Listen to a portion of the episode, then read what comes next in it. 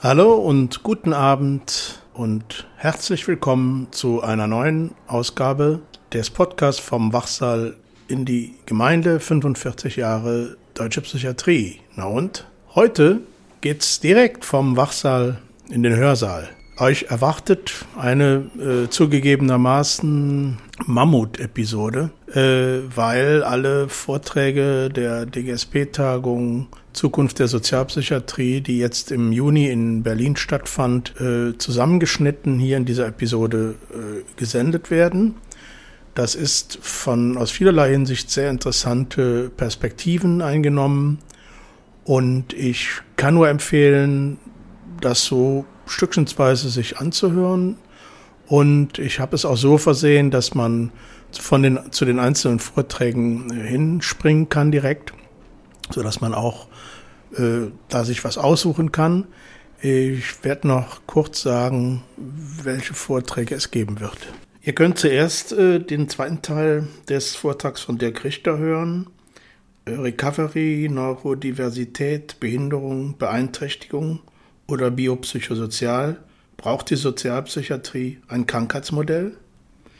Dann den zweiten Teil von Stefan Weinmanns Vortrag Das Normale, ein Problem für die Sozialpsychiatrie. Dann die Zusammenfassung des Vortrags von Ute Maria Krämer mit Wirkung in die Zukunft psychosozialen Miteinanders. Peer, Wisdom, Wissen, Weisen für alle. Antonio Brettschneider hält den Vortrag Autonomie, Inklusion und Teilhabe. Herausforderungen und Zukunftsperspektiven der deutschen Sozialpolitik. Karina Koretzky hält den Vortrag Subjektivierung als Versprechen und Zumutung. Christine Schmidt hielt den Vortrag Leiden und Genesen am und im Alltag. Zum Schluss fasst Christian Räumschüssel-Wienert in seinem Vortrag wesentliche Punkte der Tagung zusammen und wirft ein Licht auf darauf, wie die Zukunft der Sozialpsychiatrie aussehen könnte. Fast alle Vorträge können äh, als Link auch in meinen Blog äh, des Podcasts äh, heruntergeladen werden, also als ganze Vorträge, so dass man immer auch nochmal die Möglichkeit hat, ähm, neben den Ausschnitten in dieser Episode auch den ganzen Vortrag zu hören. Nochmal speziell erwähnen und bedanken möchte ich Nicole Duvenek, die als Moderatorin durch die Tagen geführt hat und auch in dieser Episode vor jedem Vortrag, Zusammenschnitt des Vortrags, auch nochmal die Referenten kurz vorstellt und in deren Themen eine kurze Einleitung gibt. Ja, eine lange Episode, wie ich schon sagte. Teilt sie euch ein, aber verpasst sie nicht, denn ich finde es persönlich sehr spannend. Den Musikteil haben wir diesmal aufgesplittet in zwei Teile. In der Mitte äh, der Episode kommt der erste Teil von Bernd Nickbur und, im, und am Ende, wie üblich, auch dann der zweite Teil des Musikteils von Bernd Nickbur. Es geht um eine Aktivistin der Rock- und Punkmusik. Lasst euch überraschen. Dann macht's gut. Bis zum nächsten Mal in einem Monat. Wir machen ja in den Monaten äh, Juli, August, September nur eine Sendung pro Monat die nächste dann also Mitte August. Einen schönen Sommer. Bis dahin. Ciao. Schon mal. Dirk Richter ist Professor für psychiatrische Rehabilitationsforschung an der Bahner Fachhochschule und seit 2015 Leiter Forschung und Entwicklung am Zentrum Psychiatrische Rehabilitation der Universitären Dienste Bern. Nächstes Thema. Wie viele Modelle psychischer Probleme, psychischer Krankheiten gibt es. Das ist eine, eine Arbeit, die ich selbst äh, Anfang des Jahres veröffentlicht habe mit einem Kollegen aus England. Wir haben, ähnlich wie das, was Sie eben gesehen haben, zu, dem, zu den Bewusstseinstheorien, wir haben die ganze Literatur seit 2000 durchgeforstet. Wir sind auf 34 verschiedene Modelle gekommen, wie man psychische Probleme, psychische Krankheit erklären kann.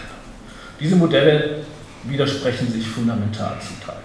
Und auch da muss man sagen, wir wissen es nicht. Am Ende muss ich sagen, ich persönlich weiß, ich weiß nicht, ob es eine menschliche Psyche gibt. Ich weiß auch nicht, ob es psychische Krankheiten gibt. Und das hat was damit zu tun, dass wir nicht wirklich den Sprung von der Biologie zur Psyche beschreiben können. Wir wissen nicht, wie das funktioniert. Die Philosophen nennen das das Qualia-Problem. Wie funktioniert es, dass ich eine Sinneswahrnehmung habe? Wissen wir nicht. Erforscht man seit 50 Jahren, man weiß es nicht. Also man weiß, die Synapsen machen irgendwie Klick-Klick und da passiert irgendwas. Aber wie funktioniert das, dass ich hier ein Glas sehe, dass ich hier einen Laptop sehe, dass ich unterschiedliche Farben sehe? Das weiß man nicht. Auf der anderen Seite gibt es aber so etwas wie, eine, wie diese aktuelle Netzwerktheorie psychischer Störungen, die ist sehr, äh, also in der Wissenschaft sehr angesagt und die versucht, sich von der Biologie ein Stück weit zu lösen. Die sagt, psychische Störungen entstehen dann, wenn es Umwelteinflüsse gibt, wie zum Beispiel einen Jobverlust, eine Überschuldung oder einen Partnerschaftskonflikt, die möglicherweise auch im Zusammenhang stehen. Und wenn dann bestimmte Symptome sich gegenseitig triggern, Schlafstörungen, Grübeln, Angst, Depression. Ja, wie funktioniert das?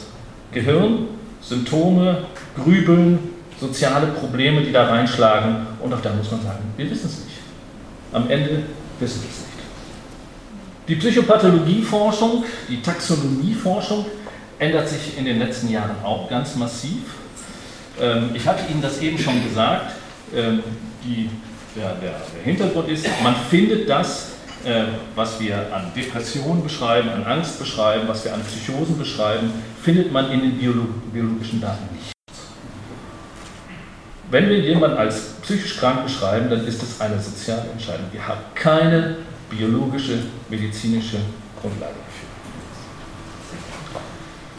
Wir haben ein Phänomen, ich bin ja auch Soziologe, und in der, Sozio in der Soziologie wird dieses Phänomen als Psychologisierung beschrieben. Das geht ungefähr seit 1900, ja, nach dem Zweiten Weltkrieg eigentlich in den allen westlichen Ländern los. Und Psychologisierung heißt Verschiedenes, heißt unter anderem eine zunehmende Introspektion in der Bevölkerung. Wir alle denken mehr über unsere Befindlichkeiten nach. Ich beschäftige mich, ähm, das hatten Sie schon gesagt, mit, mit Epidemiologie und eines meiner großen Forschungsthemen ist neben psychische Störungen zu. Und das bis zur Pandemie haben sie es, tun sie das nämlich nicht. Sie haben nicht zugenommen, obwohl alle das glauben, interessanterweise. Und die Frage ist, warum glauben das alle? Und das hat was mit diesem Psychologisierungsphänomen zu tun. Ich sage immer scherzhaft, meine Großeltern, die haben keine Psyche gehabt. Die haben einfach funktioniert. In meiner Elterngeneration, da kommt das so langsam. In unserer Generation, in der Generation meiner Kinder ist das sehr weit verbreitet. Man denkt sehr viel über seine Befindlichkeit nach.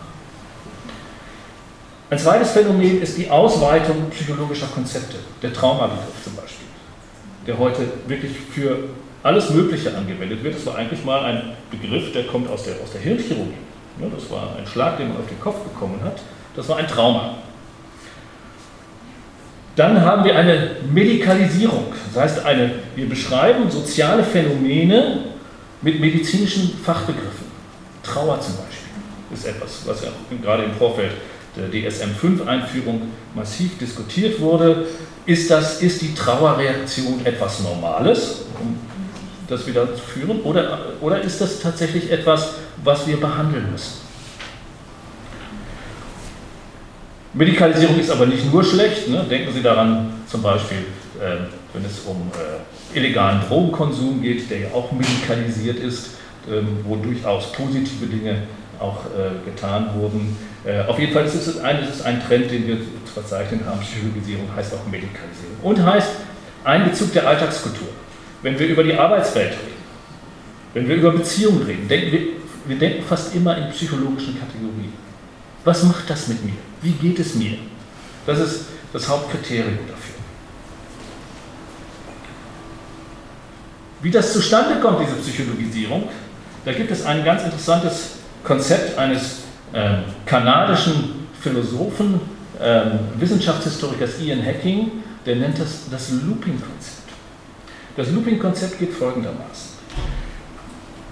psychiatrische, medizinische Fachgesellschaften überlegen sich einen Diagnosekatalog, ne, DSM, ICD, und dann wird dann die ganze Zeit darüber geredet, geredet, geredet, geredet.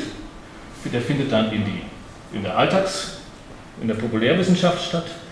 Ähm, Anwesen jetzt immer ausgenommen, aber Frauenzeitschriften. Müssten Sie mal aufmerksam durchlesen.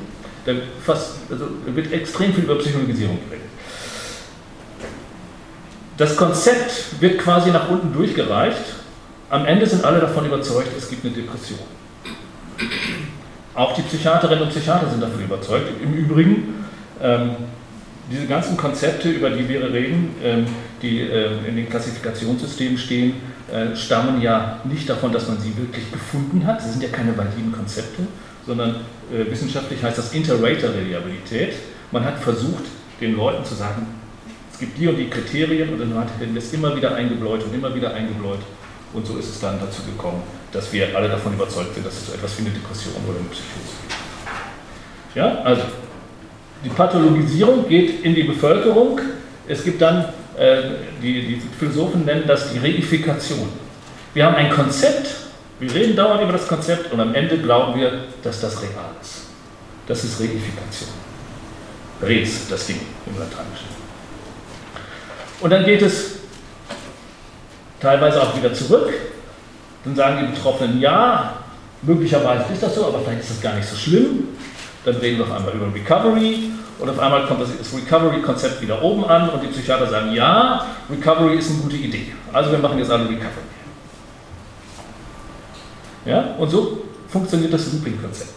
Das zwischen Fachpersonen auf der einen Seite, zwischen Betroffenen und Bevölkerung auf der anderen Seite funktioniert. Und so funktioniert oder so werden dann am Ende diese ganzen Begriffe in die Welt und in die Gesellschaft gebracht. Zwischenfazit 2, die Existenz der menschlichen Psyche ist unsicher, naturwissenschaftlich. Es gibt zahlreiche sich widersprechende Modelle zum Bewusstsein.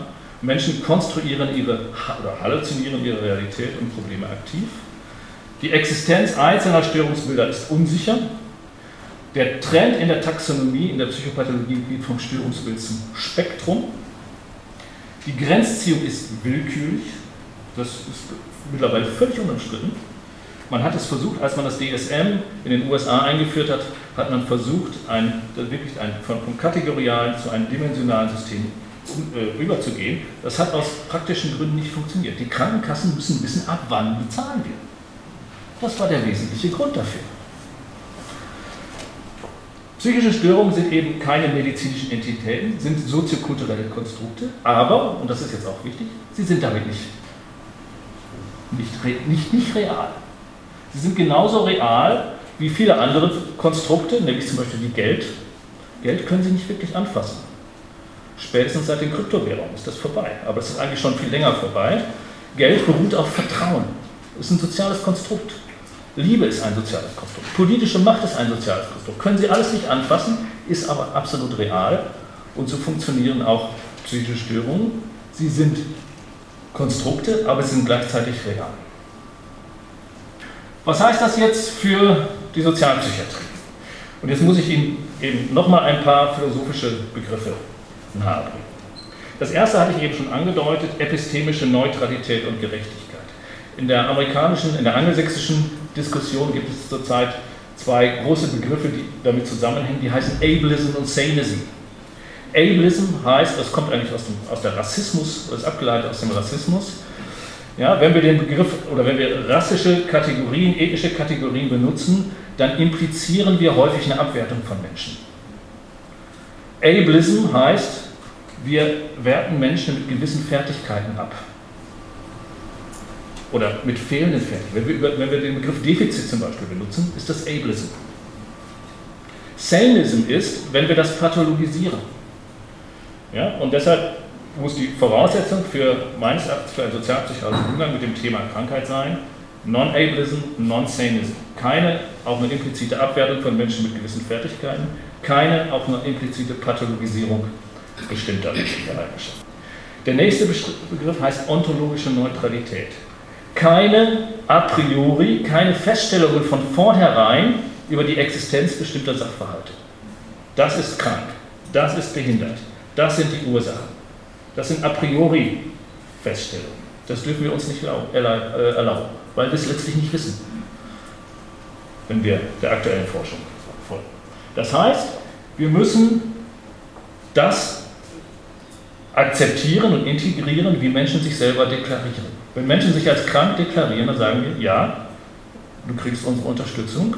Wenn Menschen sich als nicht krank deklarieren, sagen wir, ja, es ist in Ordnung. Wenn du Unterstützung haben willst, kannst du sie bekommen. Wenn du sie keine haben willst, bekommst du sie auch nicht. Ja? Also wir müssen die Diversität anerkennen, wie Menschen sich beschreiben und bewerten, ganz analog zur Sex- und Gender-Diskussion, die wir seit geraumer Zeit führen. Letztes Zwischenfazit. Psychische Phänomene finden sich verteilt in der Bevölkerung, ohne dass klare Unterscheidungen zwischen Gruppen möglich sind. Potenzielle psychische Probleme haben viele Bedeutungsebenen und da wir keine validen medizinischen, psychologischen Kriterien für diese Probleme haben, sollte die Deklaration den betroffenen Personen überlassen werden. Das heißt, die Frage, die ich mir selber gestellt habe, braucht die Psychiatrie, Sozialpsychiatrie ein Krankheitsmodell, beantworte ich mit Nein. Die Sozialpsychiatrie braucht kein eigenes Krankheitsmodell, sie muss aber in der Lage sein, diese Unterschiedlichkeit, die Diversität von Phänomenen, Perspektiven, Bewertungen und so weiter zu integrieren. Praktische Schlussfolgerung. Erstens die Neurodiversität. Ich finde das, den Begriff wirklich gut und man kann darüber sehr viel, glaube ich, auch verständlich machen. Wir alle sind auf dem Spektrum irgendwo. Ja? Sei es, dass wir Stimmen hören oder nicht, man weiß, dass ungefähr 15 Prozent in der allgemeinen Bevölkerung hören irgendwann irgendwelche Stimmen. Depressive Stimmungen sind sehr weit verbreitet. Wir alle haben das schon mal irgendwo erlebt, ja, und manche erleben es mehr und manche erleben es weniger. Wir alle sind auf dem Spektrum irgendwo zu verorten und wir wissen, dass Menschen, die sozusagen nah auf dem Spektrum sind, ich glaube, das ist der, auch einer der Wirkmechanismen für den Peer Support, sich besser verstehen. Und Menschen, die etwas weiter weg vom, voneinander sind auf dem Spektrum, haben Schwierigkeiten, sich zu verstehen. Man hat den Autisten eigentlich immer sozusagen als Defizit attestiert, sie könnten sich nicht in andere Menschen hineinversetzen. Theory of Mind, den Begriff haben Sie vielleicht schon mal gehört. Die Autismus-Betroffenen sagen, ja, das mag möglicherweise so sein, aber ihr als Neurotypischen, ihr könnt euch auch gar nicht in uns hineinversetzen. Ja? Man nennt das das doppelte Empathieproblem, was wir haben. Und so ähnlich ist das bei vielen Menschen mit einer, zum Beispiel mit einer Psychose. Da weiß ich auch, ich habe so etwas nie erlebt. Ich kann nicht, also ich kann versuchen, intellektuell das nachzuvollziehen. Aber ich weiß nicht, wie es ist, psychotisch zu sein. Ich weiß vielleicht, wie es ist, depressiv zu sein, weil ich sowas schon mal erlebt habe. Aber wie es ist, psychotisch zu sein, weiß ich nicht. Und dieses Verständnis dafür, diese Unterschiedlichkeit oder sozusagen die Gleichheit, das ist, finde ich, äh, eine der Voraussetzungen, die wir brauchen für die Sozialpsychiatrie, um zu verstehen, dass Menschen einfach anders sind und trotzdem gleich sind. Erste wirklich praktische Schlussfolgerung, der Verzicht auf Maßnahmen gegen den Willen einer Person. Wir wissen nicht, ob es die menschliche Psyche gibt. Wir wissen nicht, ob es äh, Medizin, psychische Störungen als medizinische Sachverhalte gibt. Ich, ich habe da große Zweifel dran. Und damit entfällt die Legitimation von Maßnahmen gegen den Willen einer Person. Das heißt, keine Zwangsmaßnahmen, die ohnehin sowieso mehr schaden als nützen. Da gibt es mittlerweile sehr gute Literatur darüber. Kein Vorenthalten von Maßnahmen und nicht mehr im, im Interesse der Person, sondern gemäß Willen und Präferenz der, der Person. Zweite Schlussfolgerung. Wir brauchen Unterstützungsangebote für Menschen, die sich nicht als krank erleben. Es gibt eine interessante Literatur im Zusammenhang mit Menschen, die suizidal sind, ähm, die selber suizidal sind, darüber über ihre Suizidalität schreiben, sagen, wir würden das vielleicht in Anspruch nehmen, wenn wir nicht wüssten, dass am Ende die Zwangsmaßnahme droht. Weil wenn wir sagen, wir sind suizidal, wir haben ein Problem damit und wir riskieren uns das Leben zu nehmen, wissen wir genau, da geht ein Automatismus los. Und am Ende kommt das Psychologie oder die Unterbringung. Und deshalb machen wir das nicht. Deshalb suchen wir gar nicht die Beratung auf. Dritte Schlussfolgerung, die Präferenzen der betroffenen Personen bestimmen die Unterstützung. Ja, jetzt kommt endlich mal Statistik hier. Eine ganz aktuelle Studie, eine sogenannte Umbrella Review, wo alle Studien, Metastudien zusammengefasst wurden über die Effekte von Pharmakotherapie und Psychotherapie, erschienen in World Psychiatry in der besten wissenschaftlichen Zeitschrift, die die Psychiatrie zu bieten hat, und kommt zu dem Schluss, sowohl die Pharmakotherapie als auch die Psychotherapie erzielen nicht einmal moderate Effekte. Das, was wir unseren Klientinnen und Klienten anbieten, wirkt vielleicht bei einem Drittel. Bei zwei Dritteln wirkt es nicht. Darüber, das müssen wir, darüber müssen wir klar sein. Ja? Auch wenn wir sagen, geh doch dahin, nimm das doch in Anspruch, müssen wir sagen, vielleicht, sehr wahrscheinlich wirkt es nicht. Wir wissen nicht besser, was für die Leute gut ist. Das heißt, Professionelle eben wissen es nicht, welche Unterstützung hilft.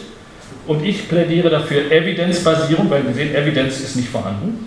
Und Personenzentrierung. Und auch der, ich weiß, der Begriff der Personenzentrierung ist gerade in der Sozialpsychiatrie, wie soll ich sagen, eine heilige Kuh. Ich halte ihn für nicht mehr tragbar. Es gibt Literatur über personenzentrierte Zwangsmaßnahmen. Und da würde ich sagen, das hat nichts mehr mit Personenzentrierung zu tun.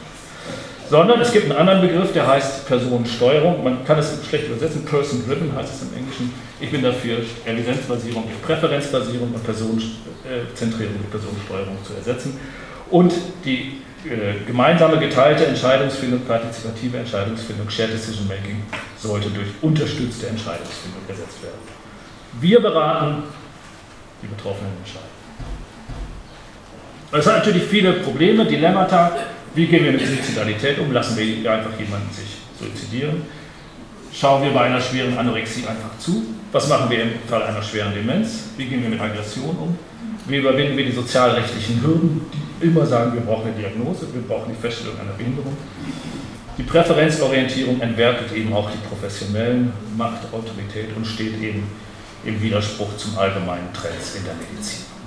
So, und die allerletzte Folie. Sozialpsychiatrie hat aus meiner Sicht dann eine Zukunft, wenn sie ein mehrdimensionales Diversitätsverständnis von psychosozialen Problemen hat, das eben auch Menschen mit einbezieht, die sich nicht als krank erleben, dass die, wenn sie betroffenen Menschen selbst entscheiden lässt, ob sie sich als krank oder nicht krank deklarieren, wenn sie auf Maßnahmen gegen den Willen einer Person verzichtet, wenn sie gemäß Willen und Präferenzen der betroffenen Person handelt und wenn sie Menschenrechte und die UNBRK als Basis ihres Handelns versteht.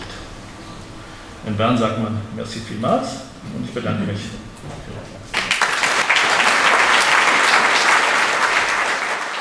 Stefan Weimann ist Facharzt für Psychiatrie und Psychotherapie und auch Gesundheitswissenschaftler. Sprache und Macht. Ähm, aus meiner Sicht, psychische Krisen sind normal. Ähm, psychische Krisen, auch schwere psychische Krisen zu haben, das ist normal.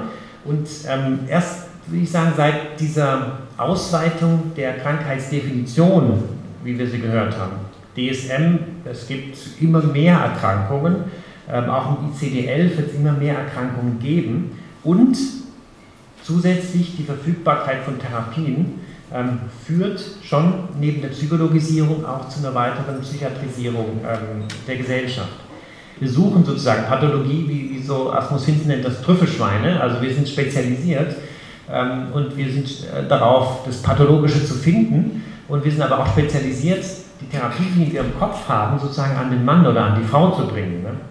Ähm, also daher, daraus generieren sich auch zum Beispiel Forschungsparadigmen, die unsere eigenen Vorurteile eben bestätigen und die letztendlich, das ist das Thema Evidenzbasierung, ähm, dass wir unsere Studien so gestalten, dass sie letztendlich äh, unsere Vorurteile äh, bestätigen. Ähm, die evidenzbasierte Psychiatrie ist gerade nicht wertneutral. Ähm, und mein Vertrauen in die evidenzbasierte Medizin ist eigentlich, äh, war eigentlich sehr groß vor 20 Jahren, als ich gestartet bin in Mannheim und ist eigentlich kontinuierlich gesunken, weil, wir, weil sie eben nicht wertneutral ist. Und die Richter hat schon angeführt, Evidence-Based Medicine heißt nicht nur Evidenz, sondern Präferenzen und Ressourcen der gemeinten Personen. Es geht darum, auch eine Diversität sozusagen in der, in der Forschung zuzulassen und ähm, ähm, Forschungsparadigmen äh, zu hinterfragen oder auch neue Forschungsparadigmen zu leben. Also wir brauchen die Begriffe anormal letztendlich, um unsere eigene Normalität oder Gesundheit zu versichern.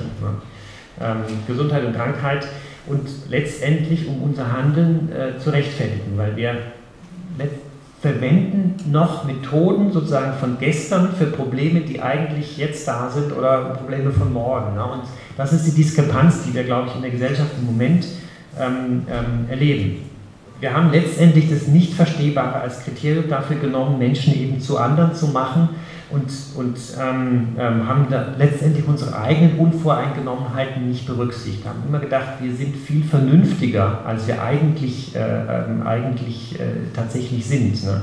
Normalität und Abweichung sind soziale Konstruktionen, die aber eben auch dekonstruiert werden können. Und äh, diese Dekonstruktion aus meiner Sicht kann vor allem dann stattfinden, wenn wir Begegnungen in der Psychiatrie, Sozialpsychiatrie, die es noch gibt und die es auch geben muss, absichtsloser betreiben.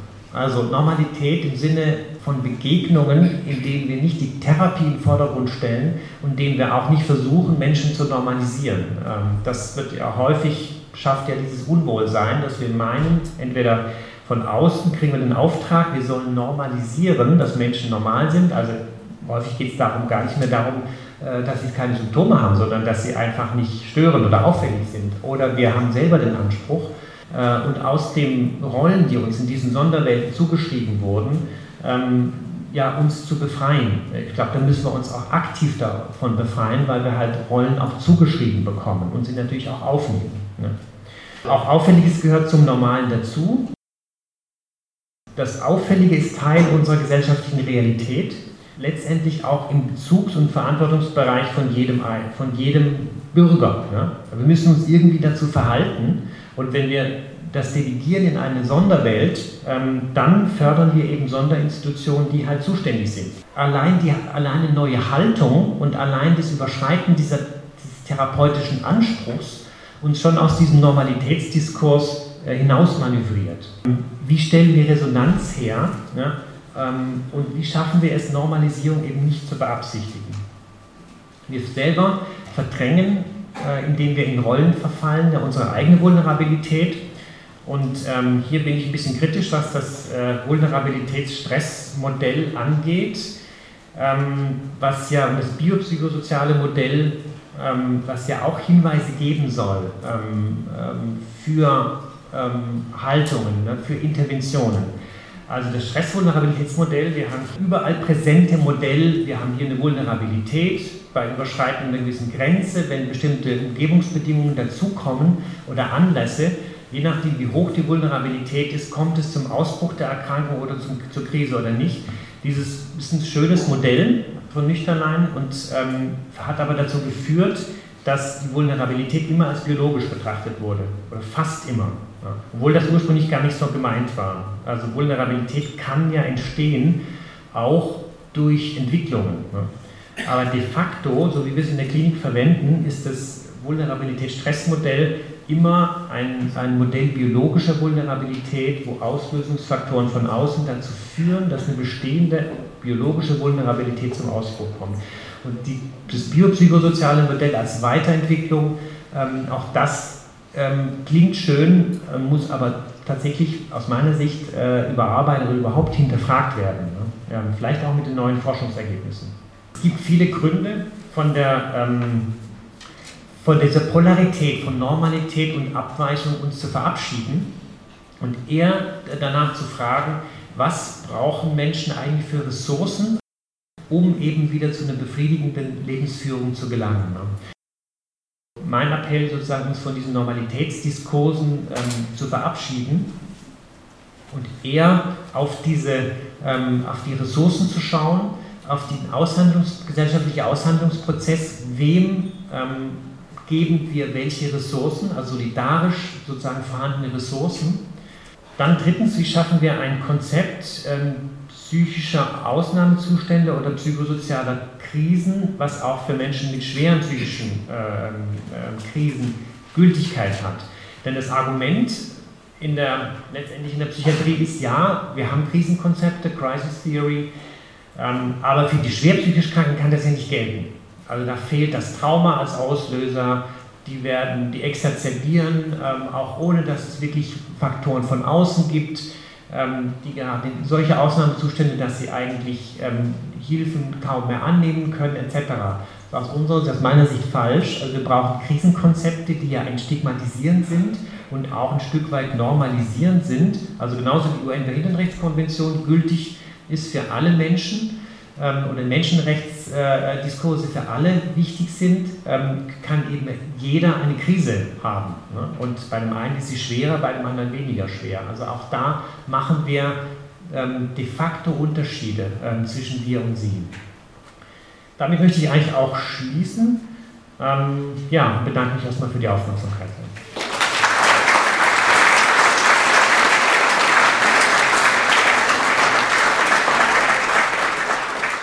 Das wirkliche Lernen am anderen.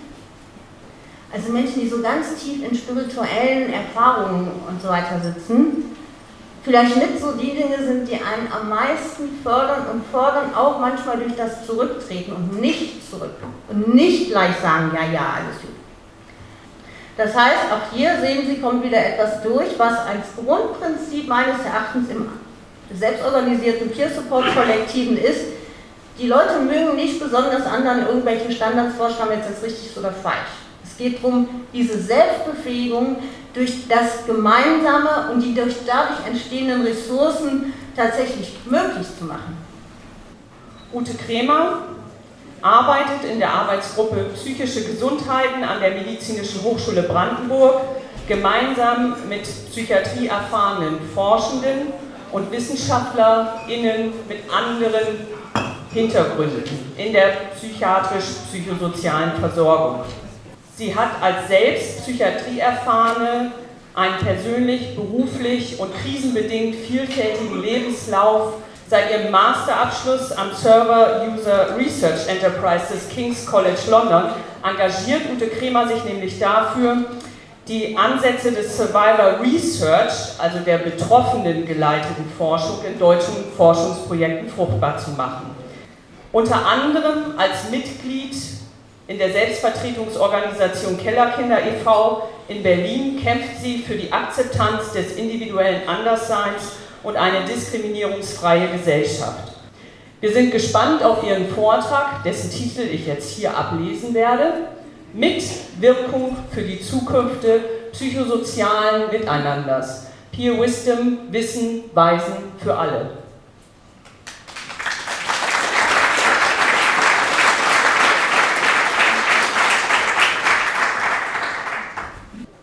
Möchte heute einen kleinen Ausflug machen, eben durch die Geschichte der Peer-Organisationen. Wie wäre es denn, wenn die Engagierten aller psychiatrisch tätigen Berufe, die ja heute auch zunehmend Peer-Arbeitende in psychiatrischen Einrichtungen umfassen, auch andersherum mal partizipieren wollen, nämlich an der langen und ehrenhaften Geschichte der Peer Support und der Psychosozialkulturen, die eben unabhängig in Kollektiven, in Gemeinschaften Psychiatrie erfahrener, ähm, teils mit sogenannten Allies heißt das auf Englisch, also auch mit psychiatrischen Profis als Unterstützung entwickelt wurden.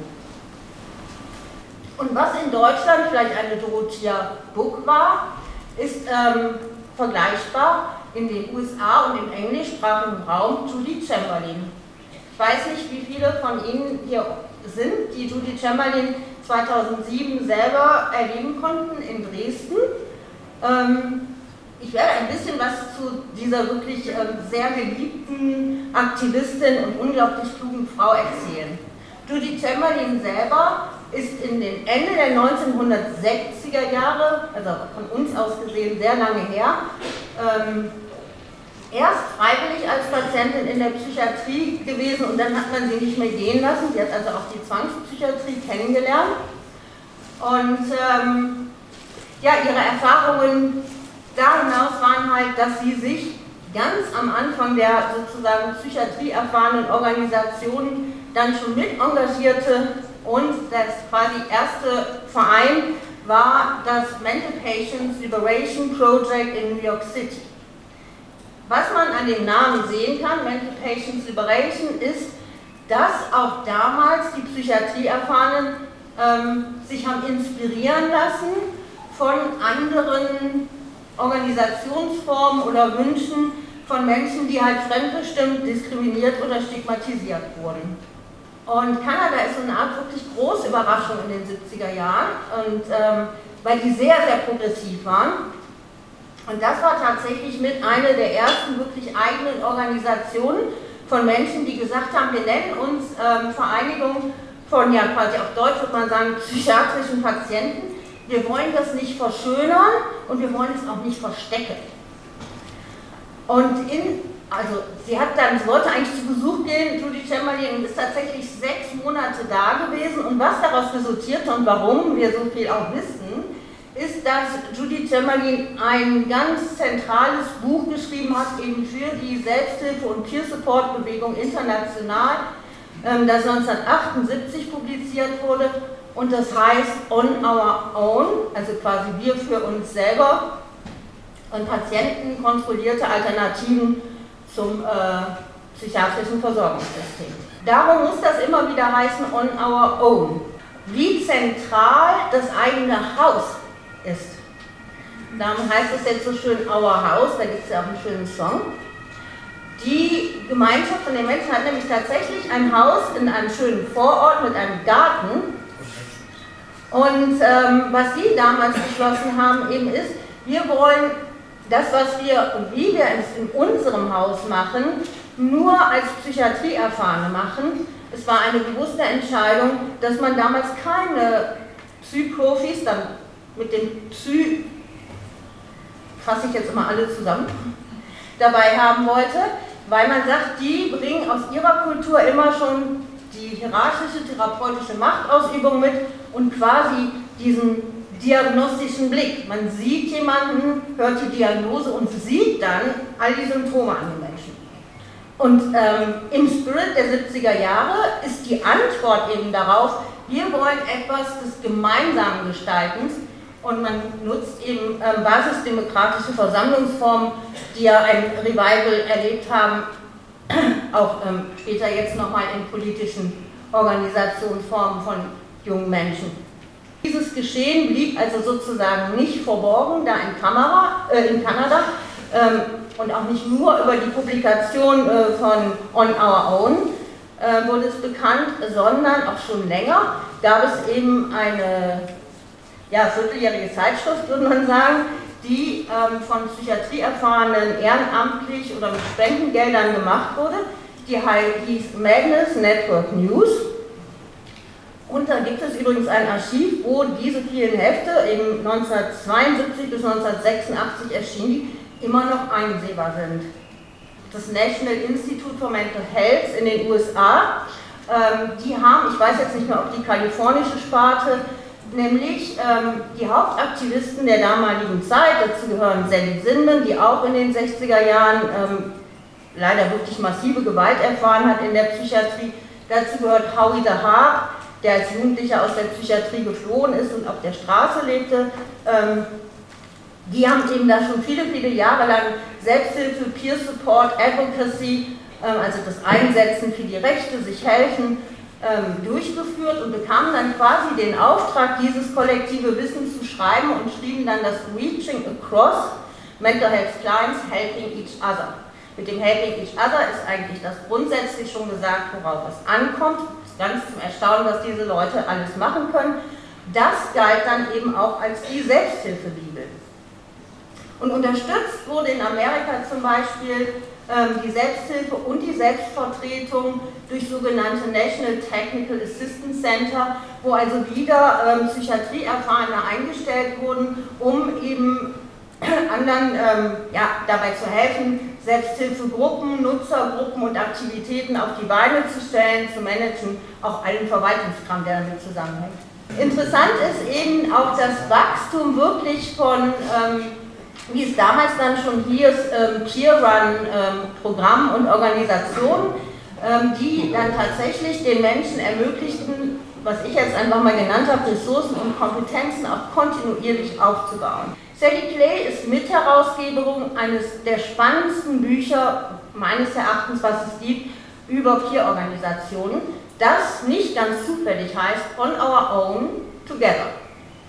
Und ähm, da ähm, sind Erfahrungsberichten aus, ich weiß nicht, sind acht oder neun unterschiedlich großen Peer-Organisationen und Vereinigungen, die wirklich alle ähm, auch riesen Gebäude haben und Veranstaltungsprogramme haben. Also das sind jetzt nicht kleine Selbsthilfegruppen oder sowas. Das Beispiel Kanada ist deshalb schon wieder so eine Überraschung, weil die tatsächlich, ich habe es jetzt so schnell in der Recherche nicht gefunden haben, seit Anfang der 19er Jahre etwas sehr Ähnliches wie diese Peer-Programme oder Peer-Organisationen finanziert haben. Und zwar in der Provinz ähm, Ontario. Es waren am Anfang 35 Nutzer- und betroffenen Unternehmungen, Organisationen. Und zwar waren es damals sozusagen soziale und medizinische Entscheidungen. Man wollte diese peer-geleiteten Angebote, Unterstützungen, Aktivitäten als eine eigene, sehr kleine Säule, aber als Teil des medizinischen Versorgungssystems haben. Das ist wirklich sehr spannend nachzulesen. Da sind wir also Anfang der 90er, da gründet sich bald in Deutschland der WPE. Einige weniger bekannte ähm, Peer, Peers und die haben ein riesen Evaluationsprojekt, das ist riesig. Also Sie können sich das denken, 36 ähm, nutzerbetroffenen Unternehmen systematisch zu evaluieren, äh, ist ein Riesenaufwand. Genau, das haben die geschrieben. Mit etwas Suche sollte man das hoffentlich noch finden im Internet. Die begannen in England sehr in den 90er Jahren und führten dazu, dass in England jetzt wieder in Bezug auf die Nutzerorganisationen tatsächlich bereits in den Jahren 2000 bis 2003 von Menschen, von denen wir noch sehr viel gehört haben, nämlich Janet Waldcraft, Diana Rose, Jim Reed und Angela Sweeney, alles sehr erfolgreiche betroffene Forscherinnen, ähm, das erste eigene Projekt zur systematischen Erhebung der gesamten äh, Selbsthilfeorganisationslandschaft in Großbritannien konzipiert und durchgeführt wurde. Da finden Sie den Titel, das ist in jedem Fall online zugänglich. Ich fand das deshalb so spannend, weil als ich in London war, um das zu studieren, dann die großen ähm, Beforschungen der deutschen Selbsthilfelandschaft ganz selbstverständlich noch nicht mal mit einem Partizipations- oder Beratungsgremium durchgeführt waren. Andere Kulturen. Und das ist der Intentional Peer Support. Das heißt, ein Krisenhaus oder wie die das heute so nett sagen, die Menschen, die da arbeiten, ähm, a home away from home. Und da lebt man ja eben wirklich dann kontinuierlich miteinander. Einmal das Team, was da arbeitet, das zweite die Gäste, die da leben. Wir haben also keine Klienten, wir haben natürlich auch keine Mitglieder, ähm, sondern wichtig ist, man ist halt Gast. Aus ihrer Erfahrung selber sozusagen, äh, ja, wie sie das selber schreibt, zu so einer Art mutlosen Schrumpfmensch geworden zu sein und quasi alle ihre Lebensambitionen und Motivationen äh, verloren zu haben. Ähm, Chirimit ist vielfach ähm, psychiatrisiert gewesen hat sie eben mit anderen Menschen einen Ansatz entwickelt, wie man sich davon wieder lösen kann. Ein Ansatz, wo es darum geht, dass man wechselseitig voneinander lernt und neugierig sein auf Lebenswelt. Was das Ganze trägt, ist der Ansatz, dass man für die Beziehung miteinander jeweils beide Verantwortung übernimmt. Mitte der 2000er Jahre von sehr jungen Menschen entwickelt. Das fand ich ja total spannend. Ich kenne die natürlich zum Teil auch, wie hier den Sascha Altmann Brühl, ähm, das Icarus-Projekt. Wir sind ein Netzwerk von Menschen, die mit Erfahrungen leben, die gewöhnlich als psychiatrische Krankheiten diagnostiziert werden. Wir hingegen sind überzeugt, dass diese Erfahrungen verrückte Gaben sind die in der Kultivierung, in, in dem Care, ich wusste jetzt nicht, wie man das übersetzt, die der Kultivierung und des Cares bedürfen. Es sind nicht eigentlich Erkrankungen und Störungen. In unserem Zusammenkommen ähm, mit den verflochtenen Anteilen von Verrücktheit, also wirklich, wirklich Verrücktheit, Kreativität und gemeinsamen Zusammenarbeiten ähm, können und wollen wir die Hoffnung und Veränderung in einer unterdrückenden und zerstörenden Welt bewirken. Das Icarus-Projekt hilft uns, Entfremdung zu überwinden und die Potenziale zwischen Kreativität, Spirituellem und Verrücktheit zu schöpfen. im Stimmenhörernetzwerk international, das, wie gesagt, meines Erachtens auch deshalb so stark ist, weil es wirklich ähm, betroffene und nicht betroffene Persönlichkeiten mit unglaublich großer Neugier und Veränderungswillen zusammenbringt. Und wenn etwas eine eigene Kultur geschaffen hat, neben Intentional Peer Support, dann ist das mit Sicherheit das Stimmenhörernetzwerk.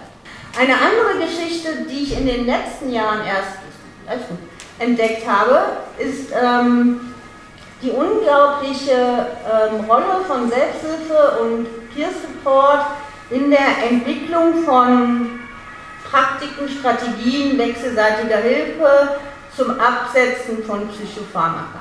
Und da stehen wir natürlich in Deutschland in der wahrscheinlich längsten Tradition des von Betroffenen aus Erfahrungswissen und wissenschaftlich mit unglaublichem Studium der gesamten wissenschaftlichen Literatur aufgearbeiteten Wissens zum Absetzen und Reduzieren von Psychopharmaka. Ich glaube, Dr. Peter Lehmann ist für mich aus der betroffenen kontrollierten Sicht der weltweit erfahrenste äh, ja, Autor, Wissensvermittler, Redler in diesem Bereich und darum soll und muss er als Erster genannt werden. Den psychopharmakritischen Trialog, der hier aus einer, ja, aus einer ähm, Arbeitsgruppe von äh, Psy-Profis und Betroffenen und Angehörigen veranstaltet wird, erfolgreich einmal im Monat, äh, seit drei Jahren glaube ich jetzt. Jetzt kommt nochmal der American Slang, den finde ich da ganz schön. Die Mental Health Industrie mit ihrem biomedizinischen Modell von psychischer Krankheit und Gesundheit. Sie erinnern, das Gesundheitssystem in den USA ist ziemlich brutal. Wenn Sie nicht gerade zufällig relativ viel Geld haben, kriegen Sie nämlich eigentlich nur Psychopharmaka.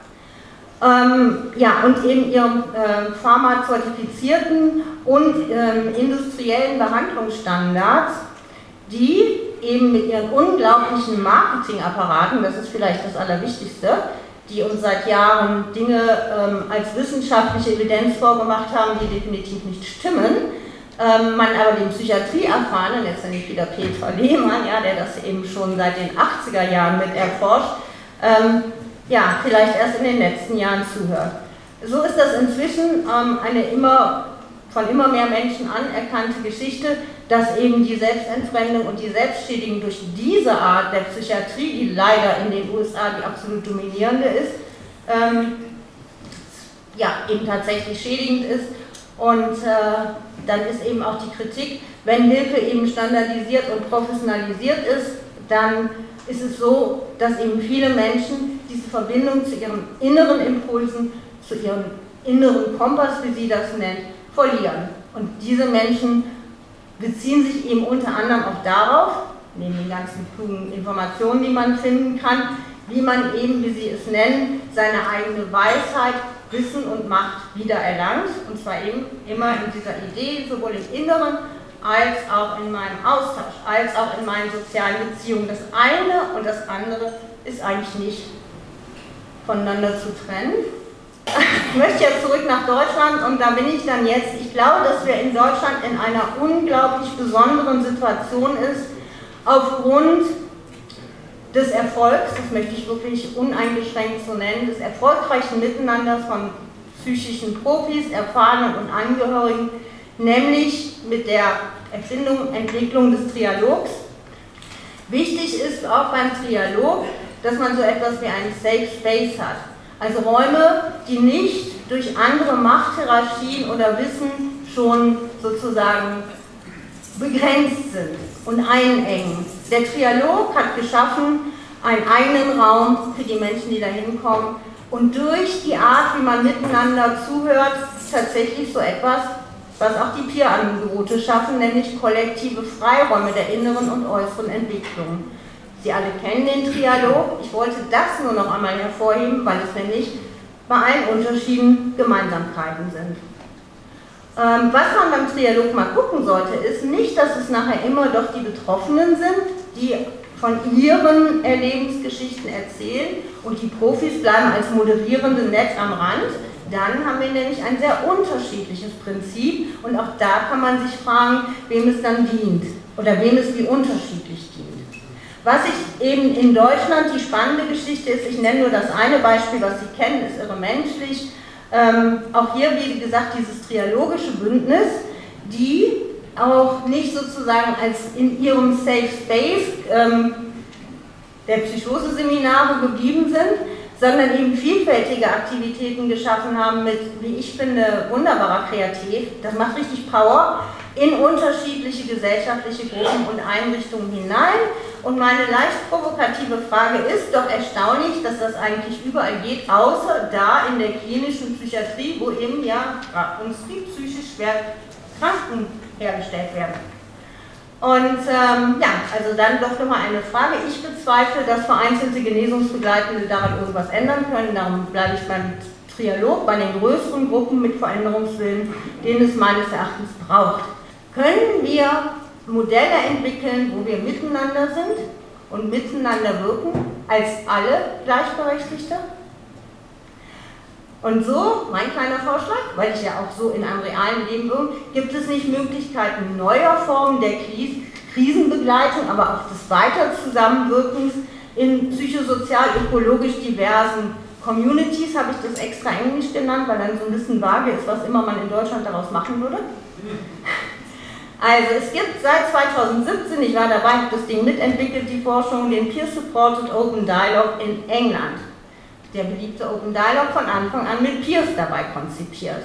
Es wird seit 2017 mit einer spannenden politischen Geschichte die erste medikamentenfreie Station in einer psychiatrischen Klinik in Nordnorwegen. Was ich daran besonders spannend finde, ist, dass nämlich das Wissen der Nutzenden und der nutzenden Organisationen soll mit dem der Psych psychischen Professionellen gleichwertig sein. Ich würde da gerne mal sein, um zu sehen, wie das aussieht. Wir haben die Zuhausebehandlung in Deutschland oder Städt, wo eben auch Profis und Peers gemeinsam arbeiten. Äh, so, jetzt springe ich mal. Wir haben, weil das wissen Sie ja vielleicht nicht alle, ein meines Erachtens mit das spannendste Projekt der Zeit seit dem Sommer 2021 aus dem Netzwerk Rethinking Psychiatry. Mainly erstmal am Anfang USA und Kanada, ist aber inzwischen, also ich bin da regelmäßig bei den Online-Treffen, tatsächlich so, dass Leute aus einer Welt dazu kommen, vor allen Dingen aus Israel. Und was machen die? Eine Renaissance der Soteria, hört, hört, der Loren Mosher, also der ist als Forscher sehr bekannt geworden, Soteria, und fragen sich, wie kann man eigentlich die Soteria von damals mit den tollen Peer Respites, Sie erinnern sich, A Home Away from Home, zusammenbringen. Und das fände ich doch mal eine Geschichte, die wir uns in Deutschland auch mal angucken könnten. Könnten wir nicht sowas wie so eine Renaissance der Soteria zusammen mit Peers und mit offenen Trialogen zusammenbringen? Vorbereitet hatte ich schon gedacht, eine inspirierende politische Aktivistin. Und die habe ich heute hier auch gehört. Vielen Dank, Frau Kremer.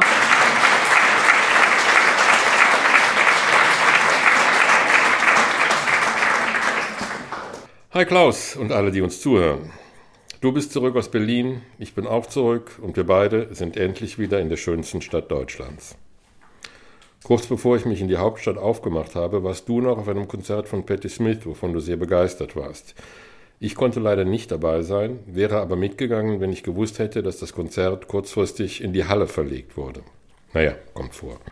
Jedenfalls, als ich anfing, über die Musik zum heutigen Podcast nachzudenken, ging mir damals Patti Smith nicht mehr aus dem Kopf.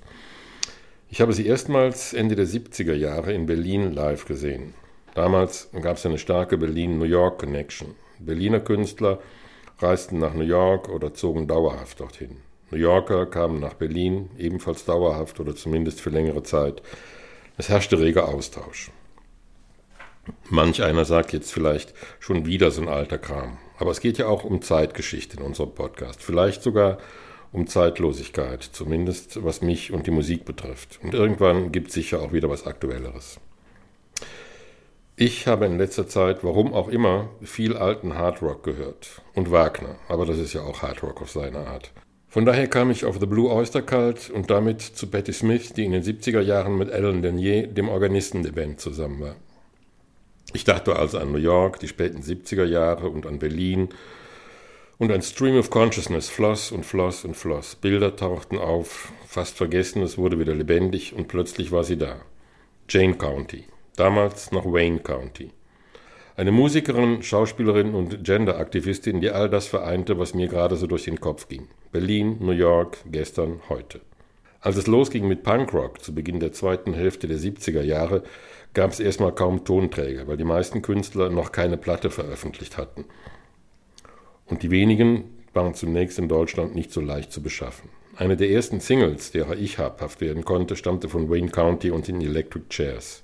Titel If you don't wanna fuck me, baby, fuck off. Eindeutig dieser Titel, kompromisslos.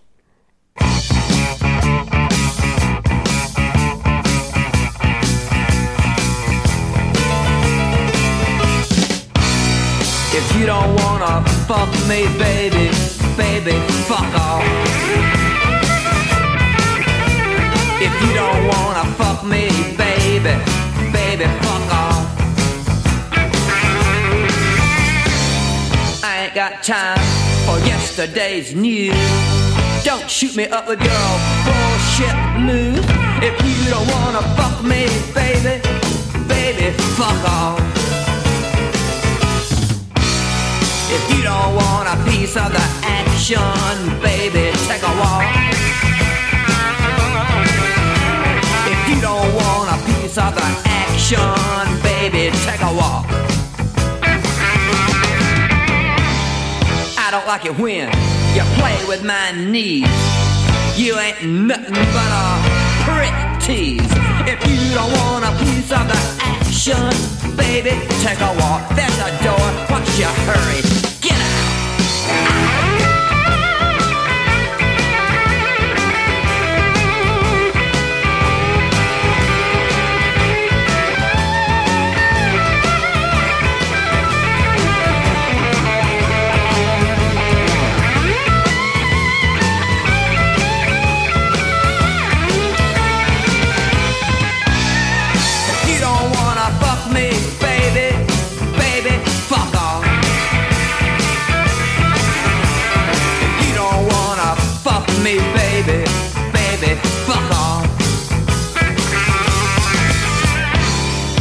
Think that you're hot shit, I heard.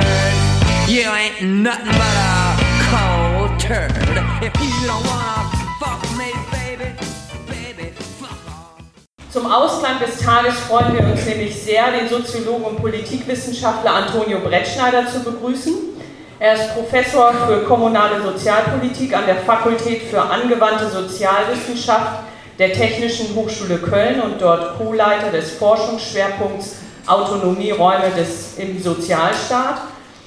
Seit 2021 ist er Sprecher der Sektion Sozialpolitik in der Deutschen Gesellschaft für Soziologie. In erster Linie forscht Antonio Brettschneider qualitativ zu Themen wie Altersarmut, soziale Teilhabe und soziale Ungleichheit. Er hat mit seinem Team unter anderem eine Expertise in den sechsten Armuts- und Reichtumsbericht der Bundesregierung von 2021 beigesteuert. Im Zentrum seiner Arbeit steht die Frage, die sehr kompliziert ist und ich deswegen ablesen muss, wie es gelingen kann, eine lebenslauforientierte, ermutigende und an der Stärkung der individuellen Selbstbestimmung orientierte Sozialpolitik zu planen und umzusetzen. Und passenderweise hat er sich auch einen solchen Vortragstitel ausgesucht, in dem sich das alles wiederfindet. Autonomie, Inklusion und Teilhabe. Herausforderungen und Zukunftsperspektiven der deutschen Sozialpolitik. Bitte.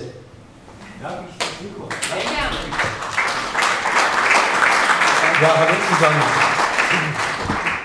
Erstmal, ja, ich bin aber eben nicht im Bereich der Sozialpsychiatrie mit Expertise gesegnet, sondern bin Sozialpolitikforscher. Wie gesagt, eigentlich eher aus dem Bereich Rente.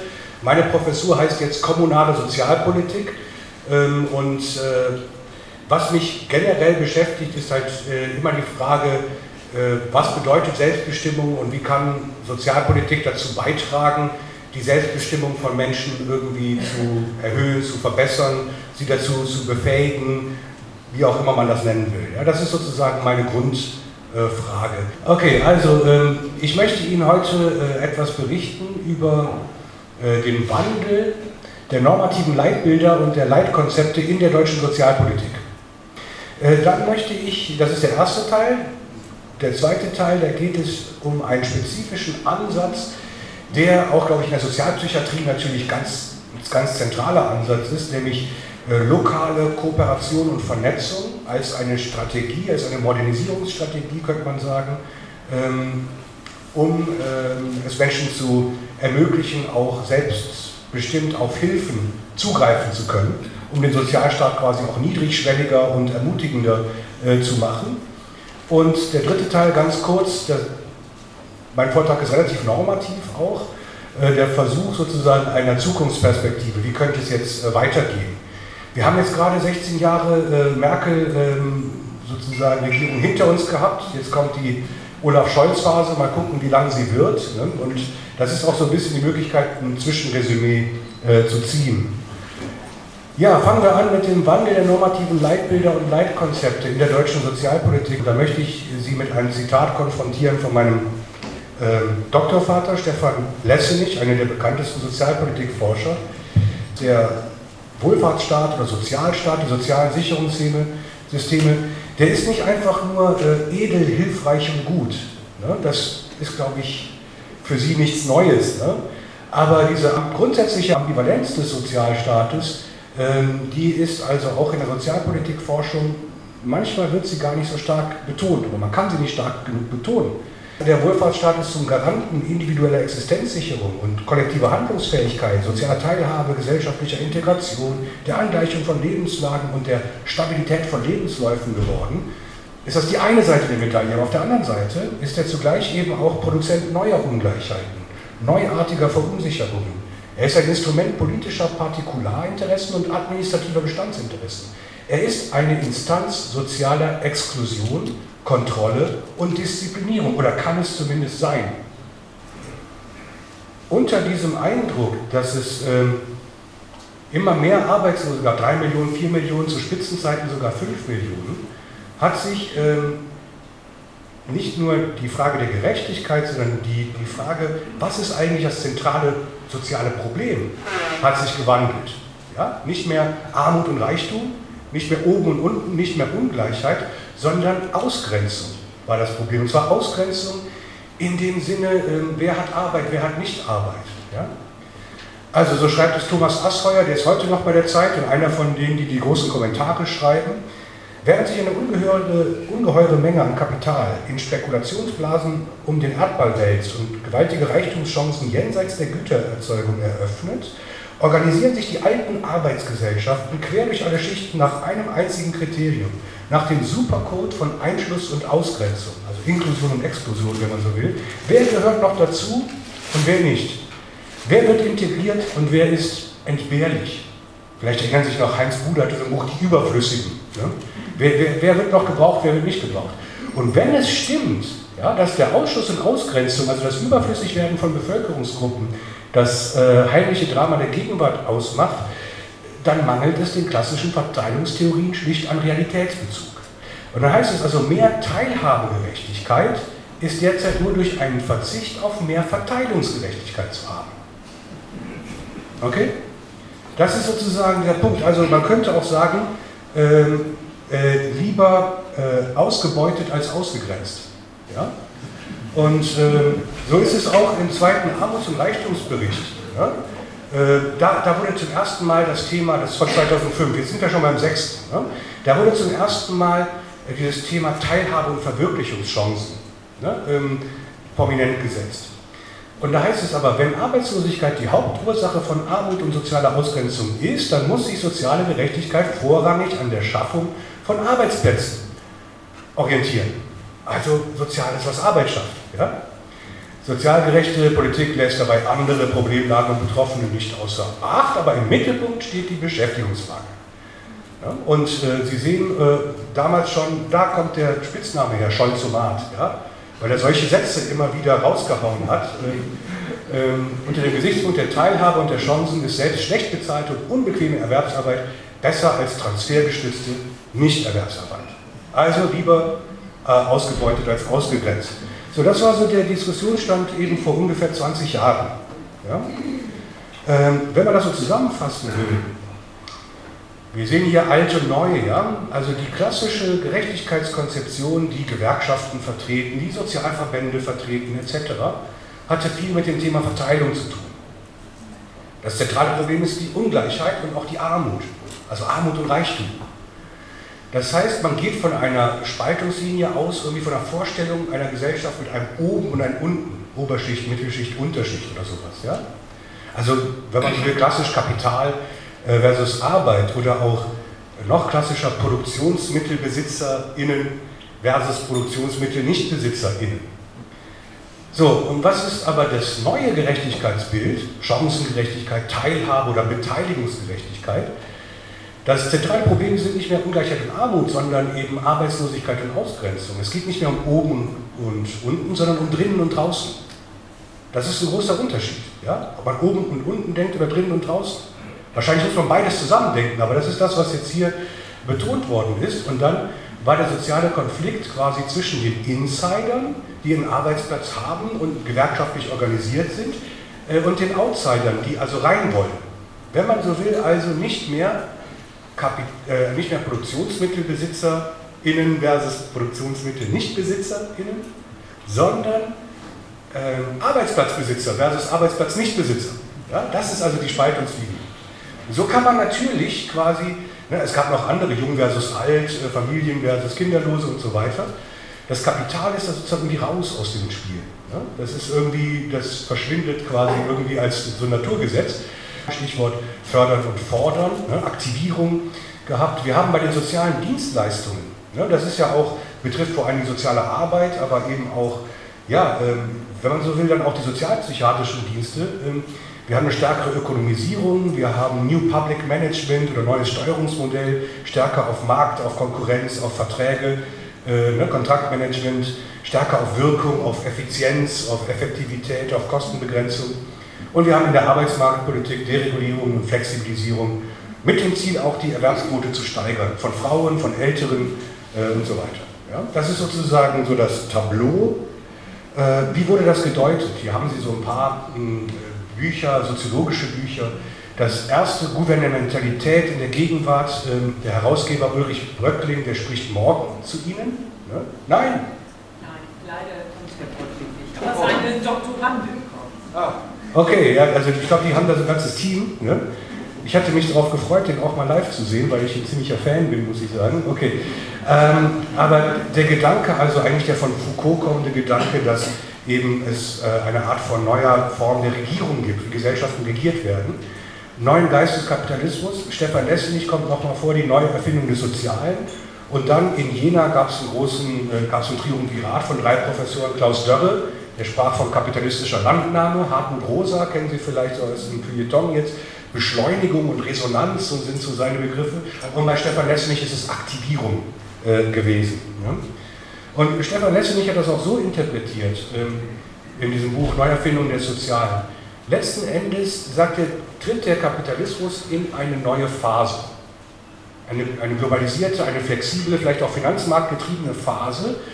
Und äh, in der klassischen, vielleicht eher sozusagen aus der marxistischen Tradition würde man sagen, der Sozialstaat ist immer so ein bisschen der erwerbsarbeitszentrierte Sozialstaat, ist ein bisschen so die Personalserviceagentur des Arbeitsmarktes.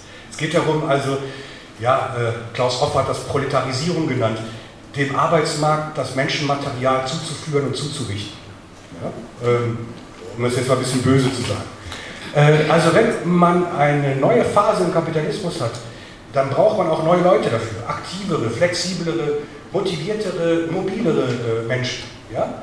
Und das war sozusagen das, was Stefan Lessnig spricht von der Aktivgesellschaft. Ja? Also von Active Aging fürs Alter, ne, beispielsweise über eben Fördern und Fordern Aktivierung bei Langzeitarbeitslosen oder eben die ganzen Mamis, die da irgendwie sitzen und nichts zu tun haben, äh, außer ein bisschen auf die Kinder aufpassen, die sollen bitte auch schnell, möglichst schnell in den Arbeitsmarkt, etc. Ne? Also das heißt, es ist nicht nur ein neoliberaler Rückbau, sondern es ist ein, er nennt das eher ein neosozialer Umbau. Und der hat eine moralische Komponente, da spricht er von gemeinsinniger Eigenverantwortung. Also ein Druck, der aufgebaut wird auf diejenigen, die Hilfe in Anspruch nehmen. Also auch eine psychologische Barriere natürlich ein Stück weit, zu sagen, du liegst damit sozusagen unserer Solidargemeinschaft äh, auf der Tasche, du machst das zulasten der, Sozial äh, der Solidargemeinschaft und es liegt in deiner gemeinsinnigen Eigenverantwortung, äh, das möglichst kurz zu halten. Also der Gesellschaft möglichst nicht, nicht zu stark zur, zur Last zu fallen. Und das ist nicht nur ein Diskurs, sondern Sie finden das ja dann 2005 äh, im Artikel, äh, im Paragraphen 2 im SGB 2, ne, äh, der äh, da eben das Prinzip des Forderns, ne, und ich glaube, Paragraph 14 kommt erst Förderung. 2010 allerdings, Bundesverfassungsgericht, nochmal in Paragraph 1, ne, die Grundsicherung für Arbeitssuchende soll den äh, Beziehenden ein äh, Leben ermöglichen, das der Menschenwürde entspricht. Das kam aber erst später, das stand da ursprünglich nicht drin, das hat das Bundesverfassungsgericht dann nachher. Ähm, soziale Ziele wurden eben ökonomischen und fiskalischen Zielen eher untergeordnet, also Wachstum und Beschäftigung, auch Haushaltskonsolidierung. Aber es passt eigentlich ganz gut zusammen, wenn man sagt, das ist doch, also die neue Gerechtigkeit bedeutet, dass Menschen teilhaben können. Ja? Und Teilhabe aber verengt auf Arbeit. Wir tun jetzt alles, dass die Menschen an der Erwerbsarbeit teilhaben können. Denn ohne Arbeit ist alles nichts. Ja?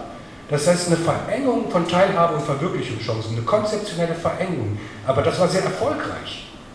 Ähm, äh, jetzt ist aber Folgendes passiert in den 2010er Jahren. Wir haben keine nennenswerte Sozialkürzung mehr, wage ich jetzt mal zu behaupten, seit äh, 2010.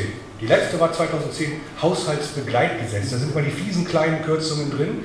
Äh, also zum Beispiel, dass für Hartz-IV-Beziehende, äh, dass die kein Elterngeld, dass es voll angerechnet wird und dass für die keine Rentenbeiträge mehr bezahlt werden. Da hat man damals 2 Millionen, Milliarden Euro gespart, das war so ein Konsolidierungsbeitrag des BMAS. Seitdem gibt es eigentlich keine Sozialkürzungen mehr, sondern eigentlich fast nur noch Verbesserungen. Man kann mal sagen, ist das Glas halb voll oder halb leer, aber es ist eben nicht so schlimm gekommen, wie man gedacht hat, sondern wir haben Wer hätte das gedacht, 2015 Mindestlohngesetz? Wer hätte das 2005 gedacht, dass wir 2015 Mindestlohngesetz haben werden? Und da möchte ich nochmal auf so ein paar Grundsätze des deutschen Sozialstaats eingehen, die dann manchmal so ein bisschen in Vergessenheit geraten. Wir denken ja auch gerade, ich nehme mal an, in der Sozialpsychiatrie immer sehr stark an die Menschenwürde. Ja? Die Würde des Menschen ist unantastbar, sie zu achten und sie zu schützen, ist Aufgabe jeder staatlichen. So, ich finde interessant aber vor allen Dingen den Artikel 2 das ist der Freiheitsartikel, ja, der Selbstbestimmungsartikel, nämlich jeder hat das Recht auf die freie Entfaltung seiner Persönlichkeit. Das ist, glaube ich, etwas, was äh, ich, wenn ich mir irgendwas irgendwo auf hintätowieren lassen würde, ja, dann wäre das wahrscheinlich dieses. Ja. Ähm, und im SGB I, das dann abgeleitet ist davon, ja, äh, von diesem Grundsatz, steht dann, dass das Recht des Sozialgesetzbuchs dazu beitragen soll, äh, soziale Sicherheit, soziale Gerechtigkeit zu verwirklichen, so und so. Und dann eben gleiche Voraussetzungen für die freie Entfaltung der Persönlichkeit zu schaffen. Das heißt, das allgemeine Persönlichkeitsrecht ist nicht nur ein Abwehrrecht gegenüber den Zumutungen des Staates, als solches ist es auch sehr wichtig, auch und gerade natürlich in beispielsweise in einer geschlossenen Unterbringung etc. pp. Ja, ist natürlich dieses allgemeine Persönlichkeitsrecht als Abwehrrecht äh, wichtig, aber es ist halt auch etwas, was sozusagen sozialpolitisch unterfüttert werden muss. Ja, äh, im Bereich natürlich BTHG ist ganz klar, ne, äh, äh, dass man weggeht von diesem biomedizinischen Modell hin zu einem, wenn man so will, biopsychosozialen äh, Modell und auch der Systemwechsel, dass man äh, die ähm, Eingliederungsleistung aus dem SGB 12 ins SGB 9 rüberschiebt, kann man sagen, ja, schön und gut. Aber es ist ja eben Selbstbestimmung statt Fürsorge. Ist ja seit so und so vielen Jahren immer die, die, die Forderung von den Behindertenverbänden. Ne? Äh, so, die Gesetze heißen jetzt auch irgendwie alle, ne? so mit Teilhabe, Teilhabestärkungsgesetz. Ne? Da sind ja auch beispielsweise eben, dass es solche, im SGB II jetzt solche äh, Eingliederungsleistungen verstärkt auch für Menschen mit äh, seelischen Behinderungen äh, geben kann. Ne? Davon profitieren die beispielsweise äh, auch hoffentlich. Jedenfalls ist das das Ziel des Teilhabestärkungsgesetzes. Letztes Beispiel, äh, Reform der rechtlichen Betreuung, ne, die ja 2023 dann in Kraft treten wird. Auch hier der Gedanke, beispielsweise unterstützte Entscheidungsfindung ja, versus das Stellvertreterprinzip. Auch da geht es darum, die, die Selbstbestimmung äh, der, der Betreuten äh, zu stärken. Jetzt mal zwei Beispiele, die nicht unmittelbar im Bereich der Sozialpolitik liegen. Äh, das Urteil des Bundesverfassungsgerichtes, manche nennen das das Urteil zum dritten Geschlecht, aber es ging um, die Frage also, hm, Leute haben dagegen geklagt, dass im Personenstandsgesetz immer nur männlich und weiblich und es gab kein drittes. Ne? Und das verstößt gegen eben Artikel 2 wieder, ne? gegen die Freiheit sozusagen, die freie Entfaltung der Persönlichkeit und gegen das Diskriminierungsverbot. Deswegen gab es 2018 eben äh, ein Gesetz, das das geändert hat, aber noch nicht ausreichend ist. Es gibt jetzt ein Gesetz zum Schutz von Kindern mit Varianten der Geschlechtsentwicklung. Hier sind übrigens auch Peers spielen eine wichtige Rolle. Ich kann mich optional von Peers beraten lassen und die werden jetzt auch gerade ausgebildet. Das heißt, auch hier entsteht quasi, wird auch so eine Art von Selbsthilfebewegung noch stärker gefördert. Es gibt ja Verbände, die gibt es so, aber die sozusagen dieser Gedanke, Profis und Peers zusammen und so weiter, was wir jetzt eben dem Vortrag davor gehört haben, wird da auch umgesetzt. So, und das zweite Beispiel ist das Urteil zum assistierten Suizid von 2020. Da hat das Bundesverfassungsgericht gesagt, äh, also Leute haben dagegen geklagt, dass äh, sozusagen es verboten ist, so eine Art von Sterbehilfe in Deutschland, ja, irgendwie eine ehrenamtliche oder wie auch immer. Und da hat das Bundesverfassungsgericht gesagt, äh, das allgemeine Persönlichkeitsrecht umfasst als Ausdruck persönlicher Autonomie ein Recht auf selbstbestimmtes Sterben. Das umfasst auch das Recht, sich selbst das Leben zu nehmen und auch das Recht, äh, sich dabei, äh, die Freiheit, sich dabei bei Dritten Hilfe zu suchen. Das führt mich dazu, ähm, dass man schon sagen kann, bei der Selbstbestimmung gibt es auch Grenzen und Ambivalenzen. Ja? Also das klingt ja alles erstmal sehr gut und ich bin da also auch ziemlich von überzeugt weil das sehr viele sozialpolitische Geländegewinne und Verbesserungen, ja, Verbesserungen äh, für die Betroffenen bedeutet. Aber ähm, natürlich steckt in dem Selbst, und das werden wir vielleicht eben morgen nochmal hören, steckt auch ein Stück weit äh, ja, Selbstoptimierung und es ist eine Falle, es ist eine Ambivalenz, es kann eine Falle sein. Ja? Äh, man sollte das also nicht ganz unkritisch sehen. Dann ist die Frage, ähm, Autonomie bedeutet eigentlich ja auch sowas wie Authentizität. Also will ich das, was ich will, wirklich, weil ich es will? Äh, oder sind das sozusagen adaptive Präferenzen? Sind das, äh, also basiert das einfach auf Fehlinformationen etc.? Ne? Ähm, wenn ich dauernd alles entscheiden kann, ist das eine Zumutung. Es ist ein Zwang, dauernd entscheiden zu müssen. Das ist ja nicht nur ein Recht, sondern es ist auch eine Pflicht. Ich muss dauernd irgendwas entscheiden. Und manchmal Manchmal ist, hilft es einem auch als Patient beispielsweise, wenn ein Arzt sagt, weißt du was, ich rate dir, mach das. Du kannst es anders machen, aber ganz ehrlich, mach das. Ja, manchmal ist das hilfreich. Und äh, als ich mit meiner äh, äh schwangeren Frau mit Zwillingen im Krankenhaus war und der Arzt sagte mir, ich kann Ihnen nur die Vor- und Nachteile von verschiedenen Optionen, ich brauche einen Ratschlag, ich brauche nicht Informationen und Auf. Er meint, ich mache Informationen und Aufklärung. Ich sage so, äh, Zwillinge, ein bisschen Risiko, natürliche Geburt, Kaiserschnitt, wie, was machen wir jetzt? Ja? Da kam irgendein, da habe ich gesagt, du gehst jetzt nicht weiter. Da kam ein zweiter Arzt, hat gesagt, wissen Sie was, ich habe mir das angeguckt, ich sage, wir machen das so. Ihr entscheidet, aber ich würde sagen, wir machen das so. Danke, endlich sagt mal einer. Ja, also, nee, weil das ja, nee, weil, weil das ja auch eine Möglichkeit ist, quasi sich, ähm, dass man nicht verklagt wird und so weiter. Ja? Also, äh, dass so Abhängigkeit als was Negatives gesehen wird. Aber Menschen werden schwach und abhängig geboren und meistens sterben sie auch schwach und abhängig. Das heißt, wir sollten uns darüber im Klaren sein, dass natürlich das nicht zu einer Abwertung quasi von Hilfebedürftigkeit, von Verletzlichkeit führen darf, sondern dass Verletzlichkeit und Angewiesensein eben auch anerkannt äh, und gewertschätzt äh, werden äh, müssen. Ja, ähnliches gilt für dieses Thema Kooperation und Vernetzung. Das ist uralt. Ja? Äh, der Gedanke eigentlich aus einer differenzierungstheoretischen Perspektive. Ja, funktionale Differenzierung, die Welt wird immer komplizierter, äh, funktionale Teilsysteme differenzieren sich aus. Äh, und Fritz Scharp hat schon 71 oder 72 gesagt, das bedeutet aber, äh, dass uns der ganzheitliche Blick verloren geht.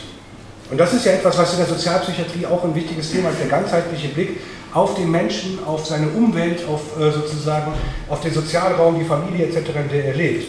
Und ähm, Sharp hat das mal so ausgedrückt, ich lese das mal vor. Äh, unsere politisch-administrative Organisation tendiert dazu, Teilprobleme isoliert und in dem Zuschnitt zu behandeln, der der jeweiligen Zuständigkeitsgliederung entspricht. Dieser Zuschnitt entspricht aber immer seltener dem tatsächlichen Problemzusammenhang und die Maßnahmen, die auf diese Weise in der politisch-administrativen Organisation beschlossen werden, sind immer weniger in der Lage, ein gegebenes Problem angemessen zu bearbeiten. Äh, ich springe mal 45 Jahre nach vorne, 2016, meine Kollegin Sibylle Stübe-Blossay. In den vergangenen Jahrzehnten sind für die einzelnen Probleme immer stärkere spezialisierte, stärker spezialisierte Hilfesysteme entstanden, die Ausdruck einer gewachsenen Fachlichkeit und Professionalisierung sind, aber den ganzheitlichen Blick auf die Person, die Probleme und die Ressourcen der Betroffenen erschweren. Jede einzelne Institution verfügt nur über eine begrenzte Problemwahrnehmung und ein durch formale Zuständigkeiten eingeschränktes Spektrum an Handlungsoptionen. Die Kommunikation zwischen den Produzenten der verschiedenen Dienstleistungen wird allgemein als unzureichend betrachtet.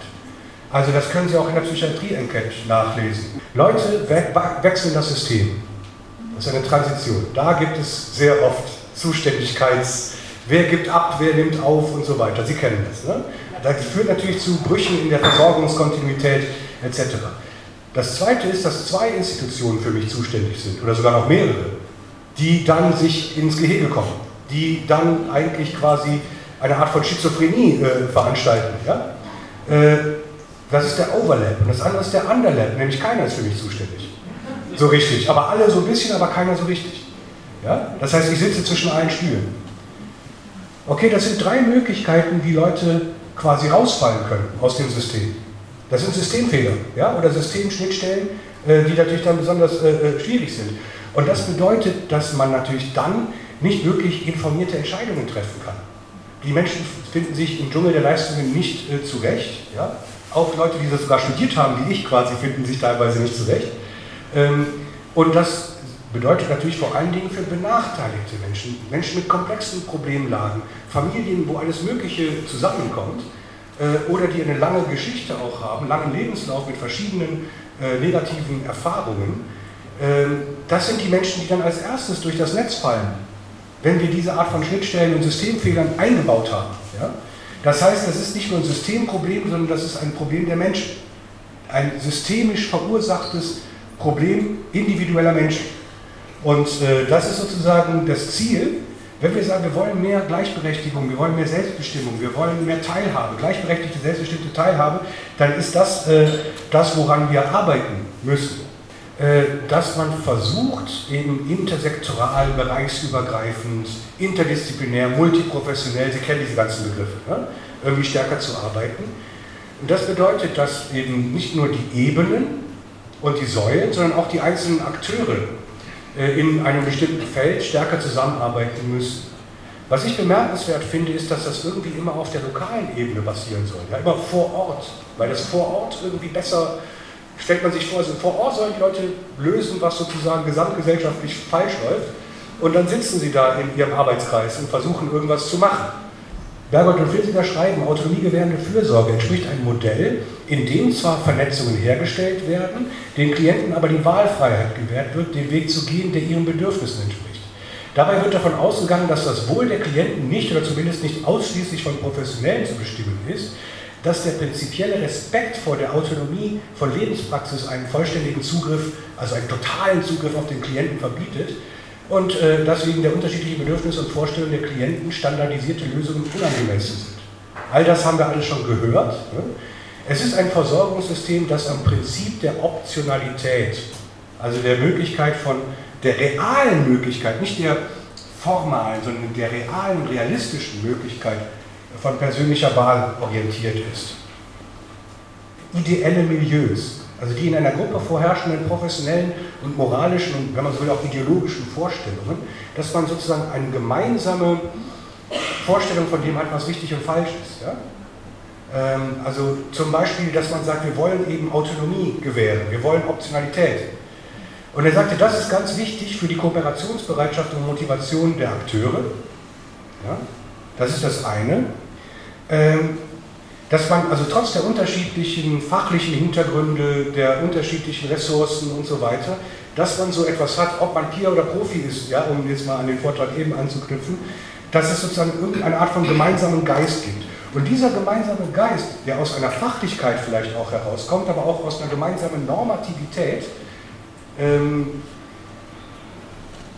die auf der freien Entfaltung der Persönlichkeit basiert, die individuellen Beteiligungsrechte, die kollektiven Beteiligungsrechte, die Transparenz in dem Verfahren. Das sind alles prozedurale Kriterien von Leistungserbringung. Dass Menschen und auch Kollektive befähigt werden und ermächtigt werden zur Selbsthilfe, zur Selbstorganisation und zur Selbstvertretung. Ja? All das und natürlich klar Subjektorientierung, Ressourcenorientierung, aber das bedeutet halt eben auch, äh, und das ist jetzt meine letzte Folie, das hat Albert Schar äh, so ausgedrückt. Er hat gesagt, ähm, Jeder Einzelne, also sozusagen als, als es gibt viele, die das aufgeschrieben haben, Sterr hat das ganz schön formuliert, finde ich. Ne? Jeder Einzelne ist danach dazu berechtigt und soll dazu befähigt werden, ihr und sein Leben auf der Grundlage einer bewussten Auseinandersetzung mit den vorgegebenen gesellschaftlichen Lebensbedingungen selbstbewusst zu gestalten. Gesellschaftliche Verhältnisse, also nicht nur das Verhalten, sondern die Verhältnisse, die Strukturen der Ökonomie, des Rechts, der Erziehung, der Familie und der sozialpsychiatrischen Dienste von mir aus auch, können vor diesem Hintergrund daraufhin betrachtet werden, ob und wie sie die Selbstbewusstseinsfähigkeit und Selbstbestimmungsfähigkeit der vergesellschafteten Individuen ermöglichen und unterstützen oder aber einschränken und behindern. Die Individuen sollen nicht nur politischer Herrschaft unterworfene, Rädchen im Getriebe von Arbeit und Konsum, Objekte erzieherischer Einflussnahme sein, sondern selbstbestimmungsfähige Einzelne. Ja, herzlichen Dank.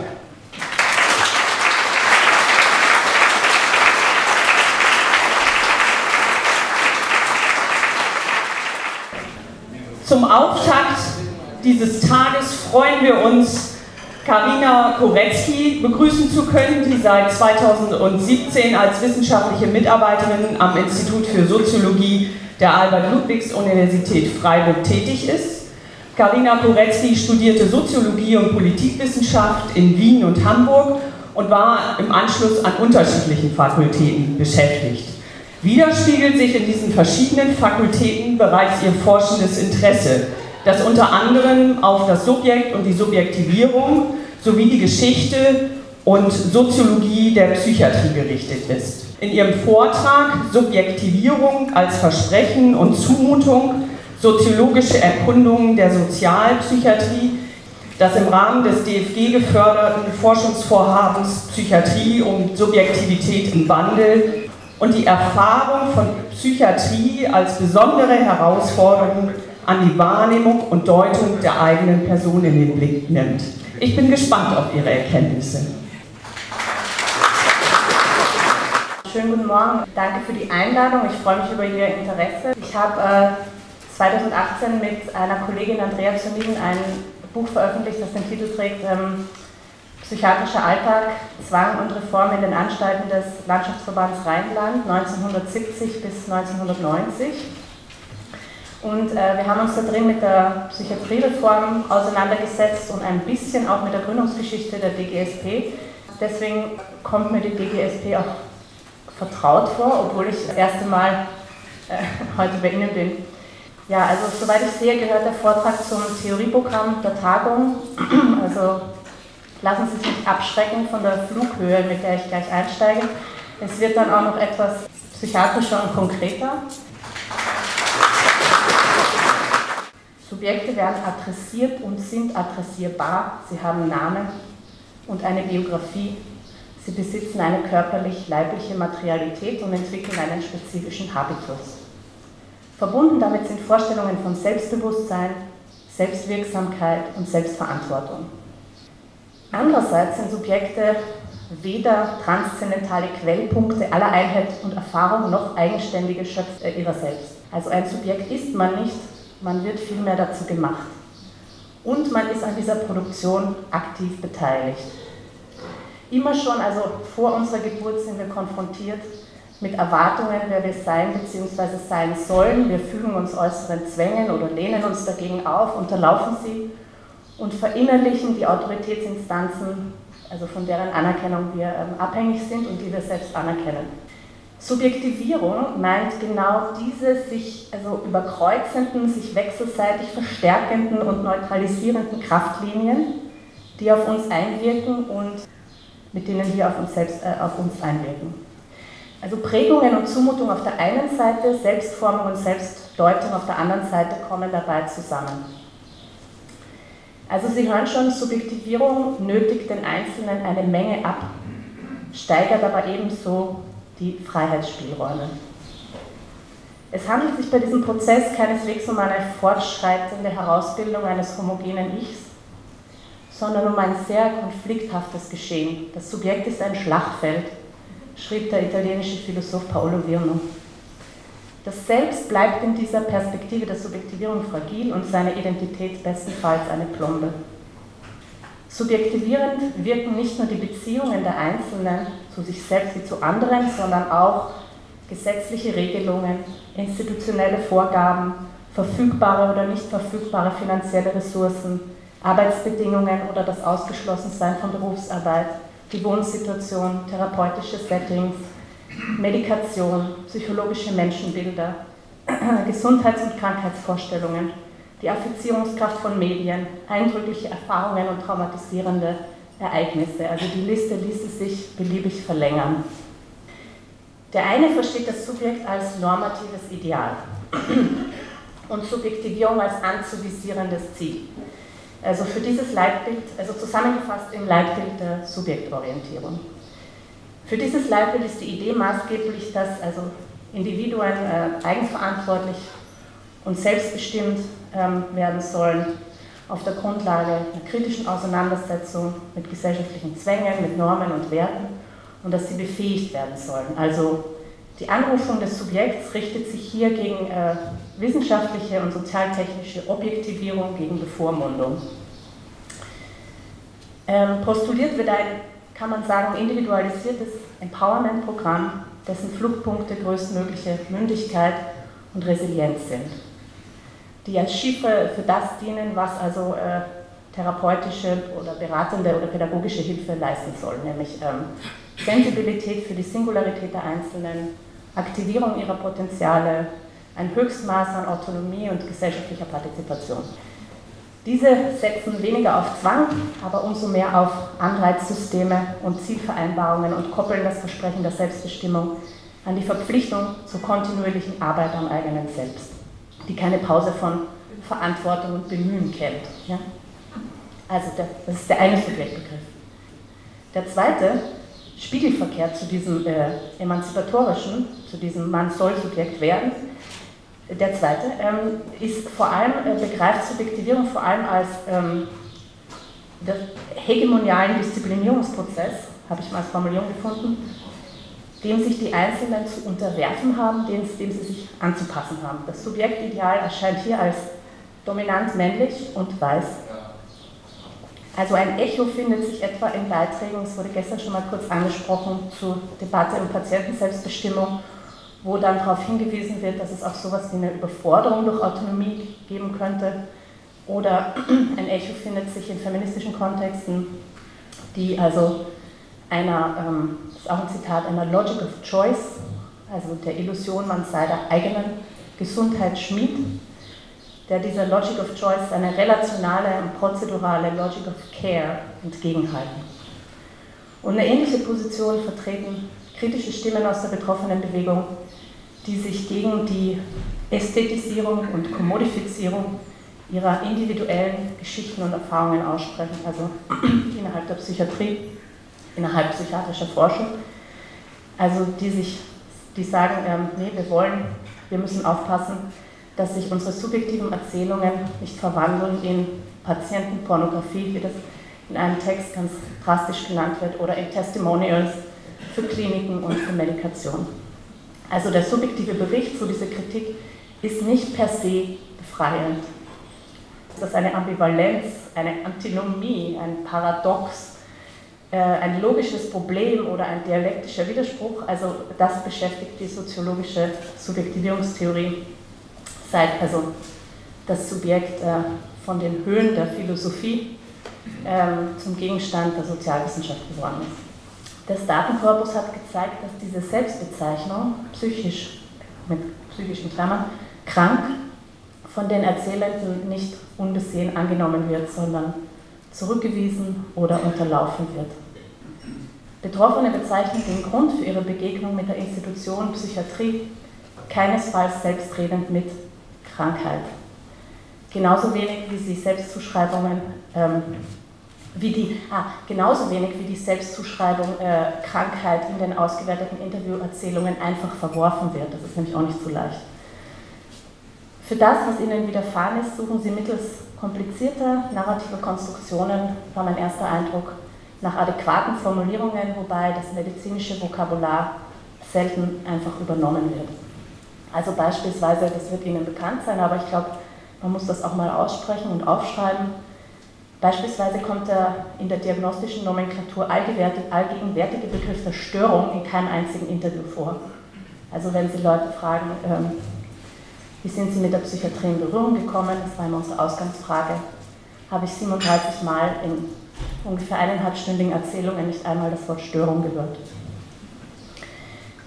Aber auch ähm, alltagssprachliche Wendungen wie ich wurde krank oder meine Krankheit werden entweder häufig vermieden oder aber sehr überlegt und vorsichtig eingesetzt, wenn es um die Charakterisierung psychischer Vorkommnisse geht. Und das kann man sehen, wenn man schon mal ganz oberflächlich vergleicht, die Selbstverständlichkeit, mit der in den Interviewerzählungen physische Beeinträchtigungen als Krankheiten benannt werden und die bedachten Abwägungen und Problematisierungen der Bezeichnung psychischer Zustände.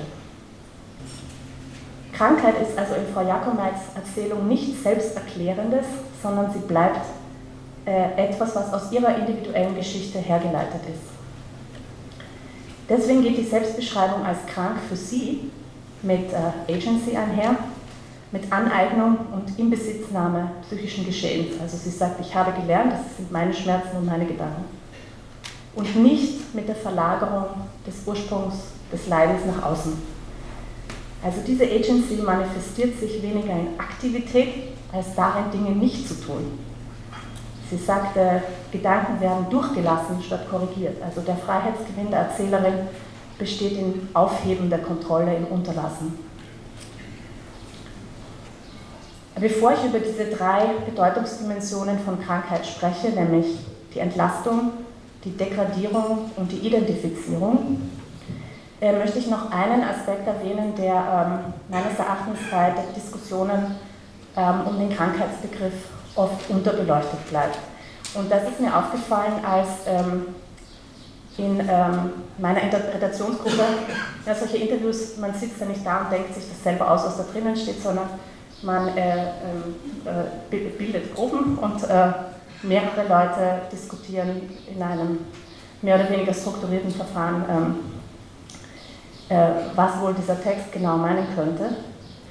Also in ähm, meiner Interpretationsgruppe kam die Frage auf, was sind die Gründe dafür, dass sich ähm, äh, Kerstin Jakomeits Erzählung deutlich von anderen Interviews abhebt. Also wieso ähm, bedeutet bei ihr Krankheit äh, äh, einen Gewinn, wo das bei den allermeisten Interviews so nicht ist.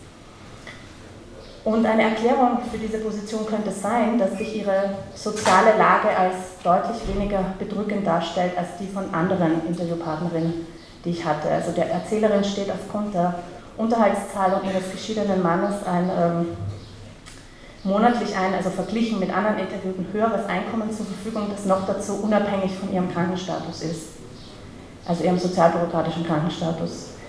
Sie hat ähm, Kontakt zu ihrem erwachsenen Sohn, sie hat einen neuen Partner und sie geht ihren Hobbys nach. Sie lebt allein in einer kleinen Wohnung.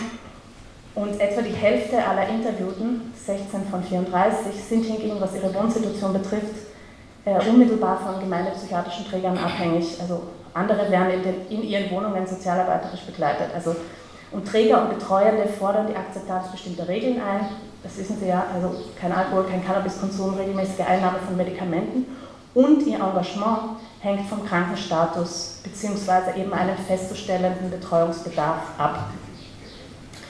Das heißt, die Erzählenden werden von ihrer unmittelbaren Umgebung als Klammer ehemalige Kranke adressiert, während in der Erzählung von Frau Jakomait die auch degradierenden Aspekte dieser Adressierung keine Rolle spielen, weil sie über den sozialen Raum verfügt, sich anders aufgrund eigener Erkenntnisse und daher freier zum Krankheitsbegriff zu verhalten. Im Kontext unserer Erhebung verweist dieses Beispiel auf den Zusammenhang von sozialer Lage und der Selbstverortung als krank. Ja, ähm, also vielleicht nochmal zusammenfassend, dass die Rede von Krankheit tatsächlich auf Subjektivierung verweist, dass die Frage, bin ich psychisch krank, das soziale Wesen der Erzählenden affiziert. Das hat sich für mich in der interpretativen Auswertung der Interviews daran gezeigt, dass die Wörter krank, krank sein, krank werden, Krankheit, Erkrankung, kaum im Kontext der insgesamt wirklich sehr spärlichen Schilderungen von Verrücktheit fallen, dafür aber umso mehr in der semantischen Nachbarschaft der Darstellung sozialer Beziehungen. Und Jakomeins Interview ist darin eine Ausnahme. Insofern, dass es meine Schlussfolgerung verweist, Krankheit nur entfernt auf das psychische Leiden selbst, als vielmehr auf seine subjektivierenden Effekte. Also, dass die Krankenrolle eine soziale Rolle ist, das weiß man in der Soziologie seit Harcourt Parsons, aber weniger bekannt ist, dass Krankheit auch in der Selbstwahrnehmung und in der Deutung und Positionierung der eigenen Person, wer bin ich, wie erzähle ich mich, ähm, ähm, nahegelegt und äh, mehr oder weniger selbst gewählt, eine soziale Position markiert. Insgesamt zeichnen sich in den Interviews drei soziale Dimensionen psychischer Krankheit ab. Krankheit entlastet, also in meinem Beispiel eben Selbsterkenntnis oder sie bietet sozialen Schutz. Sie degradiert, da werden die Dimensionen des Verlusts und des Ausschlusses angesprochen. Und sie identifiziert, sie bezeichnet ein Merkmal, eine Zugehörigkeit, was man mangels Wahlmöglichkeit äh, entweder kommentarlos hinnehmen kann oder sich prononziert aneignen kann. Die Frage, bin ich, Klammer, psychisch krank, ist, also wie ich hoffe gezeigt zu haben, und damit ähm, bin ich auch schon gleich am Schluss, äh, nicht bloß eine Frage nach dem individuellen und psychischen Wohlbefinden, eine Frage, eine, die Frage nach einem Namen für Schmerzen, für Angst oder für Wahn, sondern sie umfasst eine Überprüfung der eigenen sozialen Position. Also sie ist enorm umfangreich. Sie umfasst eine Überprüfung der Selbstwahrnehmung und der Möglichkeiten erzählerischer Selbstdarstellung. Wer kann ich sein, wenn ich, diese Frage, wenn ich mir diese Frage stellen muss? Sie ist angelehnt an die Worte von Claudine Herzlich, ein Modus der Interpretation der Gesellschaft durch das Subjekt und ein Modus der Beziehung des Subjekts zur Gesellschaft die Geisteskrankheit, hat Bleuler 21, 1921 als ähm, Zitat sozialen Begriff bezeichnet. In einer Fußnote hat sie übersetzt mit Anstaltsbedürftigkeit. Die Mauern der Anstalt wurden inzwischen eingerissen, aber auf dem Schlachtfeld des Subjekts stellen sich neue Fragen nach der Differenz zwischen vermeintlich normaler und dysfunktionaler Subjektivierung sowie nach dem Verhältnis von Versprechen und Vermutung. Und damit bin ich am Ende. Danke fürs Zuhören. Angekündigt ist dieser Vortrag im, zu dem Begriff einer der vielen zum Alltag. sozusagen der der fünf Begriffe, der noch fehlt, zu dem es einen Vortrag gibt.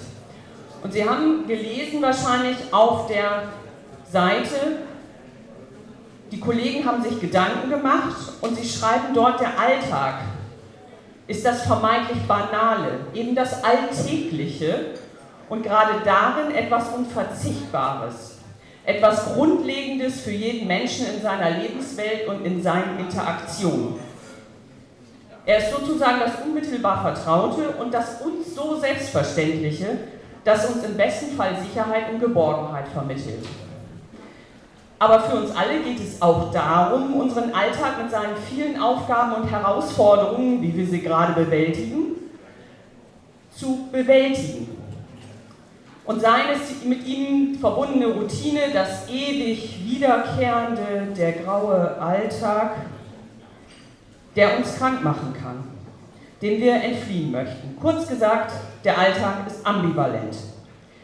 Er kann Ursache von psychischem Leid wie auch Rettung durch dessen konstruktive Bewältigung sein.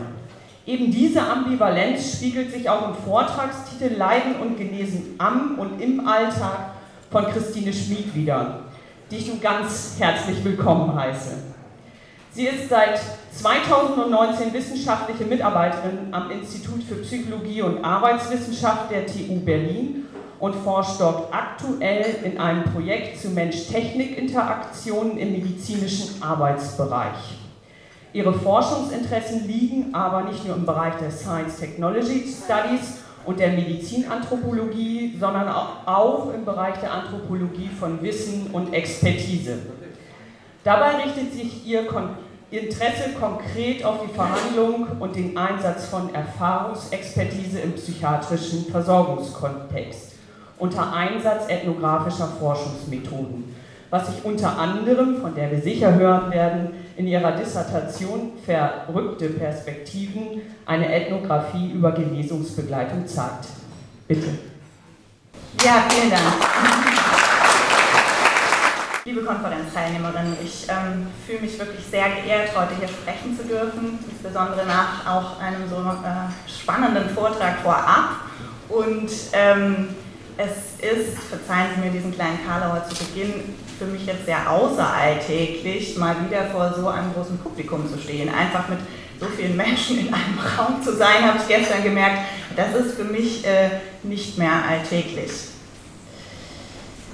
Wie Sie eben schon gehört haben, der Titel meines Vortrags lautet Leiden und Genesen an und im, an und im Alltag, ethnografische Seitenblicke auf einen schillernden Begriff. Der ebenso vage wie schillernde Begriff Alltag steht also im Zentrum des folgenden Vortrags und seine zentrale Stellung für sozialpsychiatrische Versorgung ist sicherlich dem Publikum hier sehr vertraut. Von Home Treatment bis Versorgung unter pandemischen Bedingungen. Alltag ist wichtig. Krisen im Alltag verunsichern und stellen uns auf die Probe, wie auch im Einleitungstext zu lesen war, auf dem eben schon referiert wurde. So naheliegend also dieser Zusammenhang zwischen psychischem Befinden und Alltag scheint, so umstritten ist die Bedeutung von Alltag und die Definition. Was Alltag umfasst, was genau darunter verstanden wird, für wen, was bedeutet, das ist nicht klar. Womit ich also beginnen möchte, ist, dass den Begriff eine konzeptionelle Unschärfe umgibt und gleichwohl er eine verführerische Vertrautheit suggeriert. Ist ja schließlich klar, dass Alltag wichtig für psychisches Befinden ist.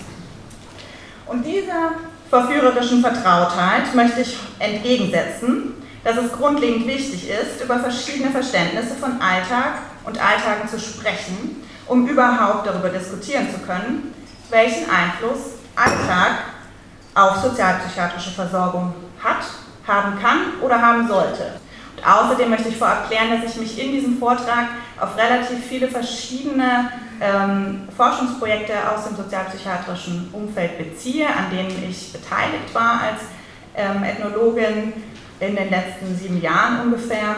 Und diese werden jetzt hier nicht adäquat repräsentiert, sondern dienen vor allem meiner Argumentation. Sie können aber gerne natürlich Rückfragen dazu stellen. Wie Sie schon sehen, ist also der Ziel des Vortrags, keine Definition von Alltag zu liefern, das kann ich auch gar nicht, ähm, sondern eben die Wirkmacht verschiedener Alltagsverständnisse für therapeutisches Arbeiten anzudiskutieren. Und dabei möchte ich eben drei Aspekte aus einem sehr großen Ausmaß an Diskussionen herausgreifen. Und diese Aspekte sind mir eben genau in den eben genannten Forschungsprojekten immer wieder begegnet und ähm, sind immer wieder aufgetaucht. Das mögen damit dann nicht die wichtigsten sein, aber es sind immerhin welche, um die sich immer, immer wieder Diskussionen entspannen. Also ganz kurz zum ähm, Ablauf meines Vortrags. Nach einigen kurzen Vorüberlegungen zum Begriff werde ich in einem ersten Block auf das Verhältnis von Alltag und psychiatrischer Klinik eingehen und der Frage nachgehen, wie hier sozusagen Alltag und Nicht-Alltag zur stationärer Versorgung sich, sich verhalten. Und zwar geht es jetzt vor allem um die psychiatrische Klinik als stationäre Versorgung. Ist also die Klinik, die psychiatrische Klinik noch immer ein Gegenentwurf zum Alltag? Steht ein wenig hinter diesem Themenblock. Zweitens frage ich, welche Aspekte in den Vordergrund bzw. in den Hintergrund treten, wenn Alltag vor allem als etwas Gegebenes versus einem anderen Prozess gehandelt wird. Drittens stelle ich Überlegungen dazu dar, wie es sich auswirkt, Alltag primär als Soziales gegenüber einem soziomateriellen Gefüge zu verstehen. Geht es primär also um soziale Beziehungen und Interaktionen, wenn wir über die Zukunft von der Sozialpsychiatrie diskutieren? Was, verändert sich, wenn sich beim Blick auf Alltag auch sozusagen die Materialität verstärkt betrachtet wird. Und damit meine ich nicht nur die Ressourcen oder finanziellen Ressourcen, sondern das mehr im Sinne einer Verschränkung von Praktiken, Techniken und Materialität. Und ohne diese Fragen hier zu beantworten, möchte ich mit meinen Vorbemerkungen klar machen. Trotz des enormen Ausmaßes an Auseinandersetzungen, gerade auch in meinem disziplinären Fachbereich, ist es unklar, was Alltag heißt. Dabei neigt Alltag zur Ambiguität beispielsweise der graue Alltag versus den beruhigenden Alltag. Und es gibt sehr viele verschiedene Bemühungen, Alltag durch Abgrenzung von anderen Sphären zu fassen. Und mit diesem Punkt möchte ich dann auch in den ersten Block einsteigen, indem ich dann einzelne Aspekte, die für den Kontext hier, für die sozialpsychiatrische Versorgung vielleicht klarer werden und diese darauf beziehen. Denn ein Beispiel für eine solche Differenzkategorie zum Alltag ist die psychiatrische Klinik. Alltag als Gegenentwurf zur stationären psychiatrischen Handlung, Behandlung, bei dem das psychiatrische Krankenhaus als Insel erscheint, die dem Alltag gegenübersteht, ist ein häufig vorkommendes Thema. Das Private und Zuhause erscheint als Alltag und die Klinik dem gegenüber als Nicht-Alltag. Dabei wird der in die Krise geratene Alltag von etwas Selbstverständlichem losgelöst und zu einem Problem, das erarbeitet werden muss, und das eben unter Umständen in einer psychiatrischen Klinik. Das gilt aber natürlich vor allem für die Seite der Nutzerinnen. Für die Mitarbeiterinnen ist dieser Krisenmoment in der Klinik natürlich auch eine Form des Alltags. Klassisch soziologisch liegt hier in dieser Gegenüberstellung von Klinik und Nicht-Klinik natürlich die Argumentation von Irving Goffman und seinen Untersuchungen zu Asyle nahe, die sicherlich heute mit Vorsicht genossen werden müssen. Aber ähm, nur um das nochmal einzubringen, er analysierte eben die psychiatrischen Kliniken damals als Gegenwelten der Gesellschaft und verdeutlichte dabei eben auch, wie hier normales und abweichendes Verhalten konzipiert wird. Gleichzeitig sind natürlich seine Ausführungen eine, beziehen sich auf eine spezifisch historische Konfiguration und die war ja dann auch mitbeteiligt, soweit ich das hier überblicke, in sehr vielen unterschiedlichen sozialpsychiatrischen Entwicklungen und dem Ruf nach Enthospitalisierung und gemeindenahe Versorgung. Das heißt, was ich hier jetzt referiere, ist eine sehr alte Referenz und die Frage nach der Unüberwindbarkeit von Grenzen zwischen stationärer Psychiatrie und Alltag stellen sich sicherlich heute anders. Aber das Argument, dass die Klinik eine Gegenwelt zum Alltag sei, taucht trotzdem immer wieder auf. Die stationsäquivalente Behandlung, das wissen Sie sicherlich alle viel besser als ich, umfasst eben eine psychiatrische Behandlung, die durch multiprofessionelle Behandlungsteams auch zu Hause durchgeführt werden kann und eben der, der vollstationären Behandlung entsprechen soll. Und dabei wird häufig argumentiert, dass es darum gehe, den Alltag der Nutzerinnen zu Hause zu erhalten, als zentrale Motivation hierfür. Das heißt, das Zuhause wird dem Ort des Alltags gleichgesetzt, um den Bruch von der Klinik nach Hause hin und zurück nicht entstehen zu lassen. Ermögliche Home Treatment nutzt, also das, das würde durch das Home Treatment ermöglicht. Und ich möchte einwerfen, und zugleich ist es, ist es natürlich auch naheliegend für alle Beteiligten, dass es dennoch trotzdem um die Erarbeitung eines neuen Alltags beim Home Treatment geht und nicht um die Rückkehr oder den Erhalt eines bereits bestehenden Alltags. Das Aktivprojekt ähm, ist ein Beispiel, in dem die Untersuchung von stationsäquivalenter Behandlung auch aus Nutzerinnensicht im Zentrum steht. Und ähm, ich habe unter anderem hier eben auch Nutzerinnen dazu interviewt, wie sie stationsäquivalente Behandlung zu Hause erlebt haben. Das Ziel des ganzen Projektes ist, ähm, Merkmale und Qualitäten guter stationsäquivalenter Behandlung zu erarbeiten. Viele der Interviewpartnerinnen haben dazu gesagt, dass die Behandlung, die stationsäquivalente Behandlung alles andere als alltäglich ist. Es sei einfach kein Alltag, sechs Wochen lang jeden Tag zu Hause Personen zu empfangen, zu denen der Kontakt unterschiedlich eng ist und auch unterschiedlich eng sein kann, mitunter sich große Zeitfenster frei halten zu müssen, um die Termine wahrzunehmen, die eigenen Tagespläne manchmal zugunsten der des Home Treatments zu suspendieren oder irgendwie zu verändern und am Wochenende Termine zu haben. Was will ich damit sagen? Das Argument des Erhalts des Alltags lässt sich eben nur teilweise anwenden und möglicherweise stimmt dies für bestimmte Aspekte, wie beispielsweise die Betreuung von Haustieren etc., aber es funktioniert nicht für einen sozusagen gesamten Erhalt oder die Idee einer gesamten Tagesplanung. Hervorheben möchte ich mit diesen ersten kurzen empirischen Einwürfen zwei Punkte. Klinik als einfachen Gegenentwurf zum Alltag zu verstehen, ist zwar vielleicht zunächst im Kontext von Home Treatment ein Argument, um Zuhausebehandlung voranzubringen und zu einer gewissen Prominenz zu verhelfen. Andererseits ist Klinik natürlich immer auch Alltag und es zeigt sich, dass die Verwobenheit von Klinik und Alltag im Grunde genommen sehr viel differenzierter betrachtet werden muss. Und vor allem, denke ich, ein wichtiger Punkt ist für die Nutzerinnen muss klar sein, dass es sich um einen neuen Alltag im Home Treatment handelt und nicht darüber, um den Versuch, einen alten zu erhalten. Wenn es also darum geht, beispielsweise beim Home Treatment gemeinsam um einen neuen Alltag zu ringen, dann schließt sich direkt eine Frage an, die auf meinen nächsten Blog verweist. Alltag als Ergebnis oder Alltag als Prozess? Ich würde sagen Alltag als Praxis. Hier möchte ich kurz zu Beginn zwei Studien oder auf zwei Studien verweisen aus, aus dem Bereich der europäischen Ethnologie, aus meinem Institut hier, die ja auch sehr viel ähm, Kooperationen mit äh, verschiedenen sozialpsychiatrischen Akteuren gehabt haben und immer noch haben. Und zwar einmal die Studie von Martina Clausen, in der sie beschreibt, wie in Tageskliniken durch die Alltagssimulation, also in einer psychiatrischen Tagesklinik, versucht wird, eine Re-Routinisierung des aus den Fugen geratenen selbstverständlichen Alltags durchzuführen. Durch gemeinsames Kochen, durch Sprechen, durch Tagesstruktur und so weiter wird quasi gemeinsam ein Alltag geübt. Sie nennt es eine sozialpsychiatrische Choreografie, in der sozusagen kollektiv die Fähigkeit erarbeitet wird, mit einer außergewöhnlichen psychischen Konstitution zu leben.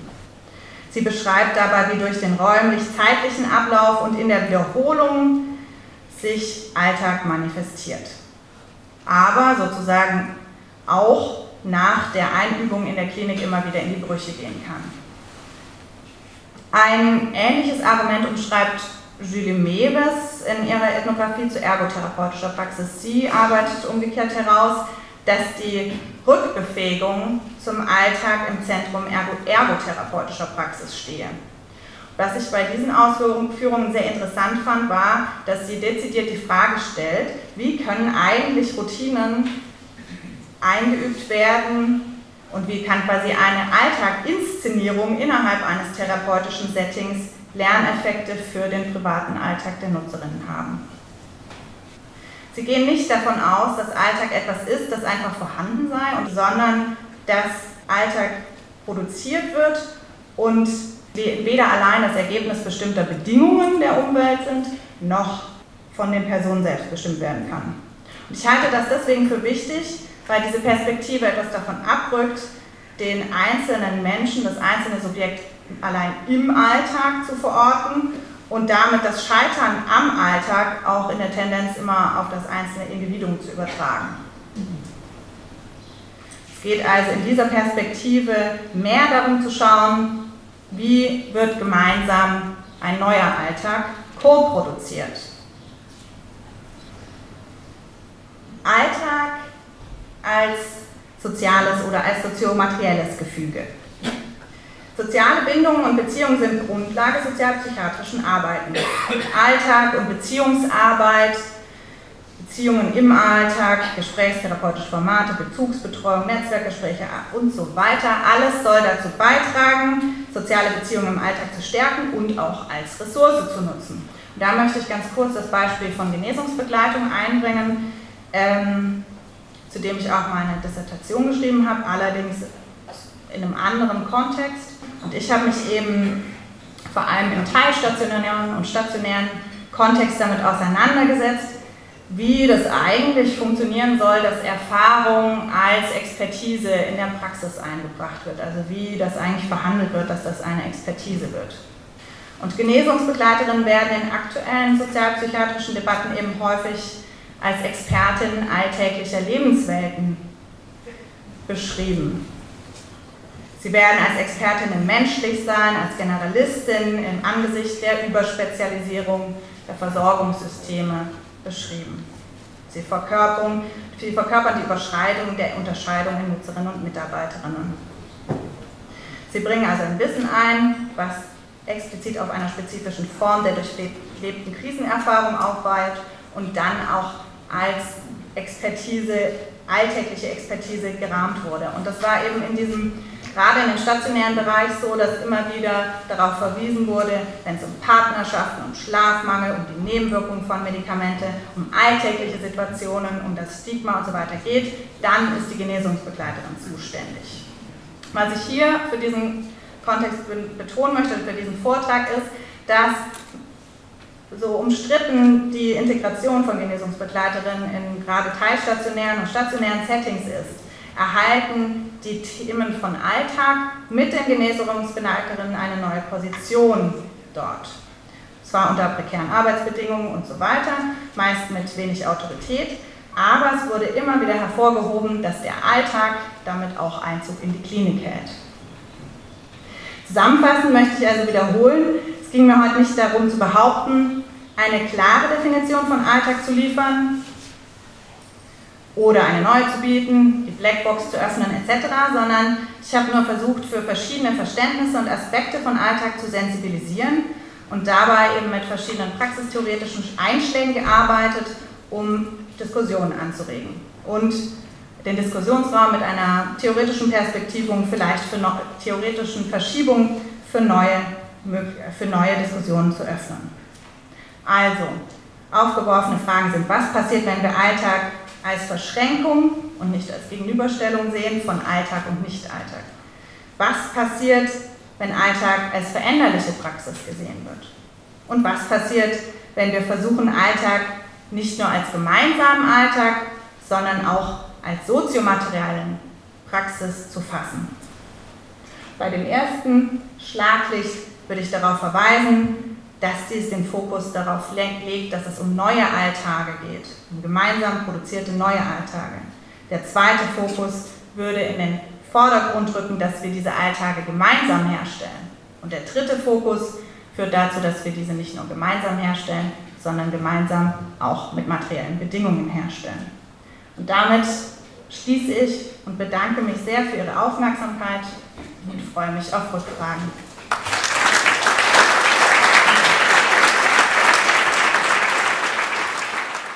Zum Ausklang der Tagung stellt sich nämlich jetzt Christian Reunschüssel-Wienert. Ich sage jetzt einfach CRW. Die Frage, hat die Sozialpsychiatrie eine Zukunft? Als Diplomsoziologe war CRW, wie er in DSP-Kreisen liebe und respektvoll schlicht genannt wird, aber immer der Sozialpsychiatrie verbunden. Seit Jahrzehnten engagiert er sich in den Landesverbänden, Fachgremien der DGSP und ist ehrenamtlich zusammen mit Ilse Eichenbrenner und Holger Kühne mit dem Aufbau des Berliner Archivs für Sozialpsychiatrie beschäftigt. Wer das schöne Buch noch nicht gekauft hat und noch nicht gesehen hat, das er letztes Jahr veröffentlicht hat, da ist das Archiv eine tragende Säule. Psychiatriereform in der Bundesrepublik Deutschland, eine Chronik der Sozialpsychiatrie und ihres Verbands. Jedes Kapitel schließt CRW dort mit einem inhaltlich passenden Hinweis auf einen Song des jeweiligen Jahrzehnts. Ich und vielleicht auch Sie sind gespannt, ob und wie, mit welchem Song du die Zukunft der Sozialpsychiatrie verknüpfst und ein neues Kapitel in der DGSP-Chronik aufschlagen wirst. Jetzt darfst du loslegen. Ja, liebe Kolleginnen, liebe Kollegen, liebe Freundinnen und Freunde, liebe alle, wie man heute sagt. Diese Überschrift hat die Sozialpsychiatrie eine Zukunft, ist natürlich rhetorisch. Natürlich hat sie eine Zukunft. Ich weiß nur nicht welche. Schon vor Jahren oder vor Jahrzehnten, über zehn Jahre her, haben Stefan Priebe und Kollegen die These aufgestellt, dass die Zukunft der Psychiatrie eine soziale sein könnte. Und zwar die Zukunft auch der akademischen Psychiatrie. Das haben sie vor dem Hintergrund gemacht, der nicht eingelösten Versprechung der genetischen oder neurowissenschaftlich orientierten sogenannten biologischen Psychiatrie und vor allem der medikamentösen Behandlung mit ihren gravierenden Nebenwirkungen. Diese These wird mittlerweile von vielen international führenden Psychiaterinnen und Psychiatern geteilt. Da kommt jedes Jahr oder ungefähr immer einmal in der äh, äh, World Psychiatry ein Aufsatz darüber, wo Politisierung gefordert wird, wo sozusagen die Zukunft der Sozialpsychiatrie beschworen wird. Allerdings ist es für die Sozialpsychiatrie nicht einfach, dieser, sich dieser Zukunft zu stellen. Klaus Dörner hat 1972 eine Definition von Sozialpsychiatrie vorgelegt, die ich hier nicht referieren will, die aber mit dem berühmten Satz, den ihr alle kennt, Sozialpsychiatrie ist soziale Psychiatrie oder sie ist keine Psychiatrie vollmundig einleitete. Nun sind eine ganze Menge von Jahren vergangen, die Zeiten haben sich gewandelt und die alten Begriffe sind obsolet geworden und wir haben mit dieser Tagung einen Versuch gestartet, die Diskussion darüber, was Sozialpsychiatrie in den heutigen Zeiten sein kann, eigentlich sein könnte. Es gibt berechtigte Zweifel daran, jedenfalls bei mir, ich, und ich halte sie für berechtigt, nicht nur bei mir, äh, ob es einen einheitlichen Begriff, ein in sich geschlossenes Konzept oder eine, gar eine Theorie von Sozialpsychiatrie geben kann. Ich glaube das nicht. Es muss aber meines Erachtens Kernelemente geben, die Sozialpsychiatrie äh, sozusagen ausmachen. Allerdings glaube ich, dass auch dieser Begriff des biopsychosozialen Krankheitsmodells nicht mehr geeignet ist, jedenfalls für uns, eine handlungsleitende Kraft zu entfalten, dass wir einen soziopsychosomatischen Krankheitsbegriff äh, entwickeln könnten, der sozusagen das Ergebnis eines Aushandlungsprozesses ist und oder auch Etikettierungsprozess, wo man sozusagen die Frage der, der Definitionsmacht immer dabei hat, die Frage der Psychologie und so weiter, möchte ich hierbei ausklammern. Wir müssen uns weiter, und das hat ja die sehr starke Diskussion darüber äh, gezeigt, mit dem sogenannten Normalitätsbegriff auseinandersetzen, dass dieser Begriff nicht, es ist normal, verschieden zu sein, dass der nicht dazu benutzt wird, dass wir in einer, ich sage das mit vollem Bewusstsein, in einer neoliberalen Gesellschaft zum Anything Goes, einer allgemeinen Gleichgültigkeit und vorgetäuschten Verständnishaftigkeit zum Opfer fällt. Aber sozusagen die Angewiesensein, das Angewiesensein auf andere und die Notwendigkeit auch sage ich, sehr provokativ von gesellschaftlichen Normen und Institutionen mit in Betracht zieht. Hinsichtlich von Partizipation müssen wir über einige Dinge noch sehr scharf nachdenken. Ich erinnere mich an die Zeit, es gibt einige ältere von euch vielleicht, an den Psychiatriekongress der Grünen 1984 in Berlin. Da kam ein Haufen wohlmeinender DGSP an und wollten der anwesenden Gemeinde, hätte ich fast gesagt, äh, ihre wohlmeinenden Vorstellungen äh, verkünden. Und wir sind absolut auf Granit gestoßen. Die Psychiatrieerfahrenen, damals die Irrenoffensive um äh, Peter Lehmann, die haben uns ehrlich gesagt total zur Sau gemacht. Da haben wir echt viel gelernt und die traumatischen Erinnerungen an diesen Tag ist bei Heiner Kolb, der hat das ja zu Papier gebracht, die, die halten an bis heute. Aber wie gesagt, wir haben viel gelernt. Heutzutage profitieren wir kolossal, glaube ich, von den Impulsen, die von den Psychiatrieerfahrenen der Sozialpsychiatrie gegeben haben. Das gilt natürlich in hervorragender Weise für das Recovery-Konzept, für Ex-Inler und auch von den vielen Mitgliedschaften äh, Psychiatrieerfahrener in Kommissionen und Gremien. Und wir brauchen eine Grundhaltung.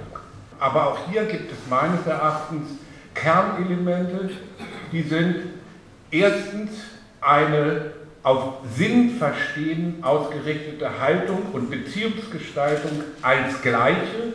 Zweitens ein neuer, menschenrechtsorientierter und rechtsbasierter Ansatz. Drittens brauchen wir eine Berücksichtigung von Diversität. Das gilt für Fragen von Gender, sexueller Orientierung, ethnischer Herkunft bzw. Zugehörigkeit oder auch religiöser Zugehörigkeit. Das wären für mich sozusagen von einer Haltung ein paar Grundelemente. Das ist zum einen eine Herausforderung für uns die schon in der Gegenwart angelangt. Das ist nämlich die unglaublich zunehmende soziale Spaltung, Ungerechtigkeit in der Welt, die sowohl global, regional als auch sozusagen individuell passiert. Eine zweite Herausforderung ist auf den Klimawandel und seine Folgen. Weil der Klimawandel wird Folgen haben, nämlich in steigenden Temperaturen oder Extremwetterereignisse und so weiter. Dies wird Auswirkungen auf der ganzen Welt in psychosoziale Krisen haben. Das wird dazu führen, dass es eventuell weitere Migrationsbewegungen äh, gibt in einem uns heute vielleicht noch gar nicht äh, bewusst gewordenen Ausmaß. Die dritte Herausforderung ist der nach wie vor stattfindende demografische Wandel, der ergänzt wird durch die Veränderung von Lebensformen schafft. Das hat direkte Auswirkungen auf Hilfesysteme, weil natürlich familiäre Hilfeleistungen und so weiter äh, für Leute, die alleine leben, nicht mehr so stark greifen wie Leute, die in Familien oder in, in anderen Lebensgemeinschaften wohnen. Äh, Leute werden, wenn sie allein leben, wird Einsamkeit ein großes Problem. Allein in England gibt es schon ein Ministerium für Einsamkeit, wenn ich richtig informiert werde. Hinzu kommt natürlich auch die Diversifizierung. Multikulturelle Kompetenz wird eine Standardqualifikation von Menschen sein. Und zum Schluss möchte ich noch auf eine äh, auf einen Megatrend sozusagen eingehen, der hier bisher kaum noch diskutiert worden ist. Das ist die Digitalisierung. Die Digitalisierung im Gesundheitswesen rast mit einer unglaublichen Schnelligkeit voran. Also da ist die elektronische Gesundheitskarte ist irgendwie schon für die Digitalisierung gerade der Psychiatrie längst völlig kalter Kaffee. Es geht hier um Therapieprogramme, über Apps, über Prozesse und, und, und äh, EDV-Anwendungen, die man Digital Phenotyping nennt. Schon längst gibt es Programme, die anhand oder Apps, die man auf dem Handy hat, die Suizidgefährdung vorgeben, voraussagen zu können, die manische Phasen vorhersagen können oder im Bereich der Sucht Craving-Verhalten. Und das wird alles zunehmen. Vorgeschmäcker gibt es dafür, auch in Verbindung mit Big Data, dessen, was man aus China kennt oder das, was die wunderbare äh, Shoshona Zuboff in ihrem Buch Das Zeitalter des Überwachungskapitalismus beschreibt. Das sind Szenarien, die wir uns heute die wir uns heute kaum noch vorstellen können. Und mit solchen Programmen ist eine auf Verstehen, auf Sinn verstehen und auf Partizipation ausgerichtete Psychiatrie völlig unmöglich. Wir brauchen eine politische Strategie. Die DGSI ist, hat, ist ja auch angetreten mit einer politischen Strategie, die auf Befreiung, auf Freiheit, auf Selbstentfaltung ausgerichtet war.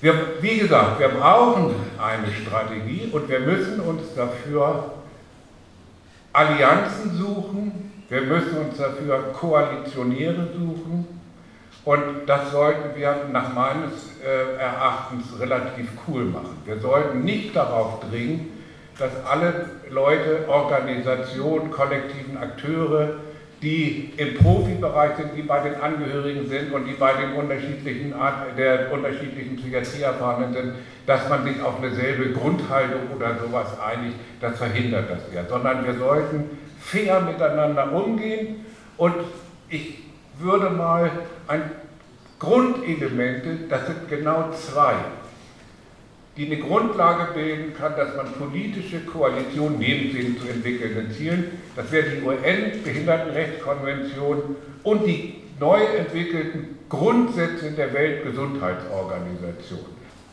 Und zum Schluss gilt natürlich nach wie vor, das muss ich mal vorlesen, Verantwortung bezieht sich insbesondere auf die schwerkranken und behinderten Menschen, die ihre Anliegen, Klammer auf, noch nicht selbst vertreten können das ist nach wie vor der Maßstab. Vielen Dank.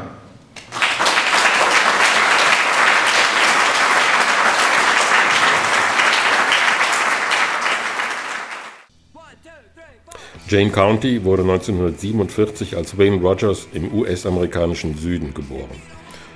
Schon in ihrer Schulzeit fiel sie auf, weil sie geschminkt in die Schule ging. Später betrieb sie dann mit Freunden das sogenannte Wrecking, provokantes Auftreten in der Öffentlichkeit, zum Beispiel in Kaufhäusern laut darüber zu lamentieren, wie und wem welches Kleid steht oder nicht. Oder in öffentlichen Toiletten die Penisgröße der urinierenden Männer zu kommentieren und dergleichen mehr, um die Öffentlichkeit zu schockieren. Jane sagt heute dazu, ein Wunder, dass wir damals dafür nicht umgebracht wurden, aber man hat auf uns geschossen. Wayne zog später nach New York, war an den Stonewall Riots beteiligt und galt selbst im Kreis um Andy Warhol als außergewöhnlich. Für eine Off-Off-Off-Broadway-Truppe schrieb sie ein Stück mit dem Titel Wanker, a Fascist Rhapsody. In dem Stück sang sie einen Song mit dem Titel You Gotta Get Late to Stay Healthy and I'm the Healthiest Girl in Town. Dazu trug sie ein Kleid, das aus Kondomen gemacht war. Später spielte County in dem Stück Pork die Rolle der Vulva Lips. Das Stück wurde 1971 auch im Londoner Roundhouse aufgeführt. Die Kritiken waren miserabel, aber David Bowie wurde auf County aufmerksam. Wenig später erhielt County einen Vertrag bei Mainman, wo auch Bowie unter Vertrag stand. Mit Patti Smith spielte sie in New York im Stück Island von Tony Ingrassia. 1974 wurde ein Album aufgenommen mit dem Titel Wayne County at the Truck, das allerdings erst 2006 veröffentlicht wurde. Als es mit Punk losging, entdeckte Wayne County eine Nische für sich. In England bzw. in London war sie mit den Electric Chairs recht erfolgreich und veröffentlichte drei Alben. Über diese Zeit sagt sie heute, die Londoner Punks akzeptierten mich als queere Person anders als die Punks in den USA. Kleines Beispiel. Bei einem Konzert im CBGBs nannte Handsome Dick Manitoba, Sänger der Dictators, County angeblich fucking queer Daraufhin kam es zu einer Schlägerei, bei der County Dick Manitoba mit dem Mikroständer das Schlüsselbein brach.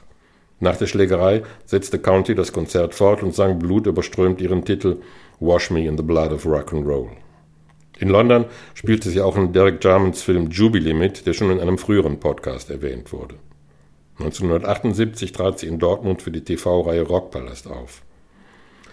Anfang der 80er Jahre zog sie, die sich jetzt Jane nannte, nach Berlin, spielte in Rosa von Braunheims Film Stadt der verlorenen Seelen mit und immer wieder in Stücken von Tony Ingrassia. Außerdem gab sie weiter Konzerte. In ihrer Autobiografie Man Enough to Be a Woman erwähnt sie auch, dass sie gelegentlich auf den Strich gegangen sei. Aus Spaß. In den 90er Jahren kehrte sie zunächst zurück nach New York, später nach Georgia, wo sie heute als bildende Künstlerin arbeitet, immer noch Platten veröffentlicht und als Aktivistin tätig ist. Außerdem betreibt die Katzenliebhaberin Auntie Janes Cat House, ein Tierheim für Katzen. Seit Jahren ist die Rede davon, dass ein Film über sie in der Mache sei, aber auf ihrer Homepage findet man nichts dazu. Bis es zu dem Film kommt, ist die Autobiografie Man Enough to Be a Woman auf jeden Fall lesenswert. Countys Musik war immer eine Mischung aus Glamrock und Punk. Die Texte befassten sich mit ihrem Leben als queerer Mensch und suchten immer wieder die Provokation mit dem Mainstream. Songtitel Leave My Pussy Alone, Man Enough to Be a Woman, Rock'n'Roll Cleopatra, Toilet Love. Vorhin haben wir Fuck Off gehört. Das war der erste Song, den ich von ihr kannte. County hat allerdings auch immer wieder Songs von anderen Künstlern gecovert. Und eine Coverversion gibt's heute als Abschluss. Am Ende also etwas versöhnlichere Töne. Zum Träumen sozusagen. Wo auch immer ihr träumt. I Had Too Much to Dream Last Night ist ursprünglich von den Electric Prunes und kommt hier von Wayne County and the Electric Chairs. Träumt schön.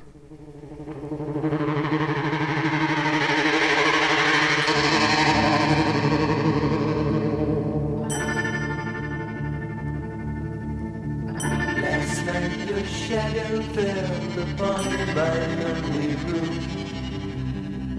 I touched your golden hair and tasted your perfume. Your eyes were filled with love the way they used to be. Your gentle hand reached out to comfort me.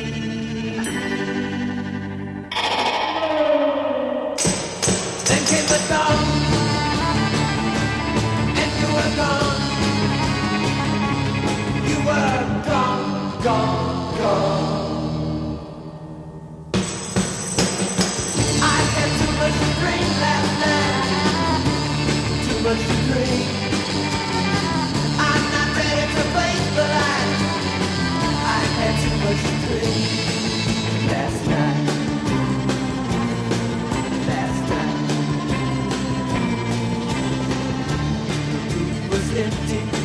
as I staggered from my bed.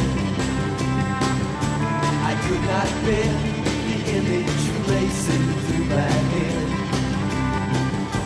were so real that I could feel your eagerness. And when you raised your lips for me to kiss, came the dawn, and you were gone. You were gone, gone, gone.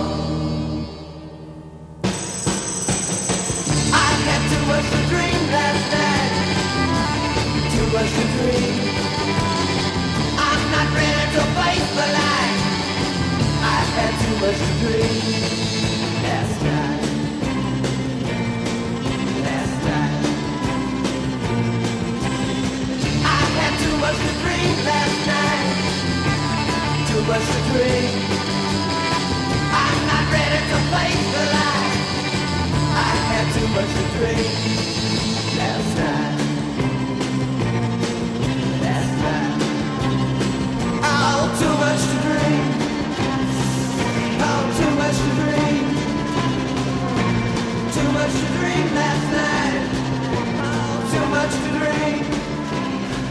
Not too much to drink.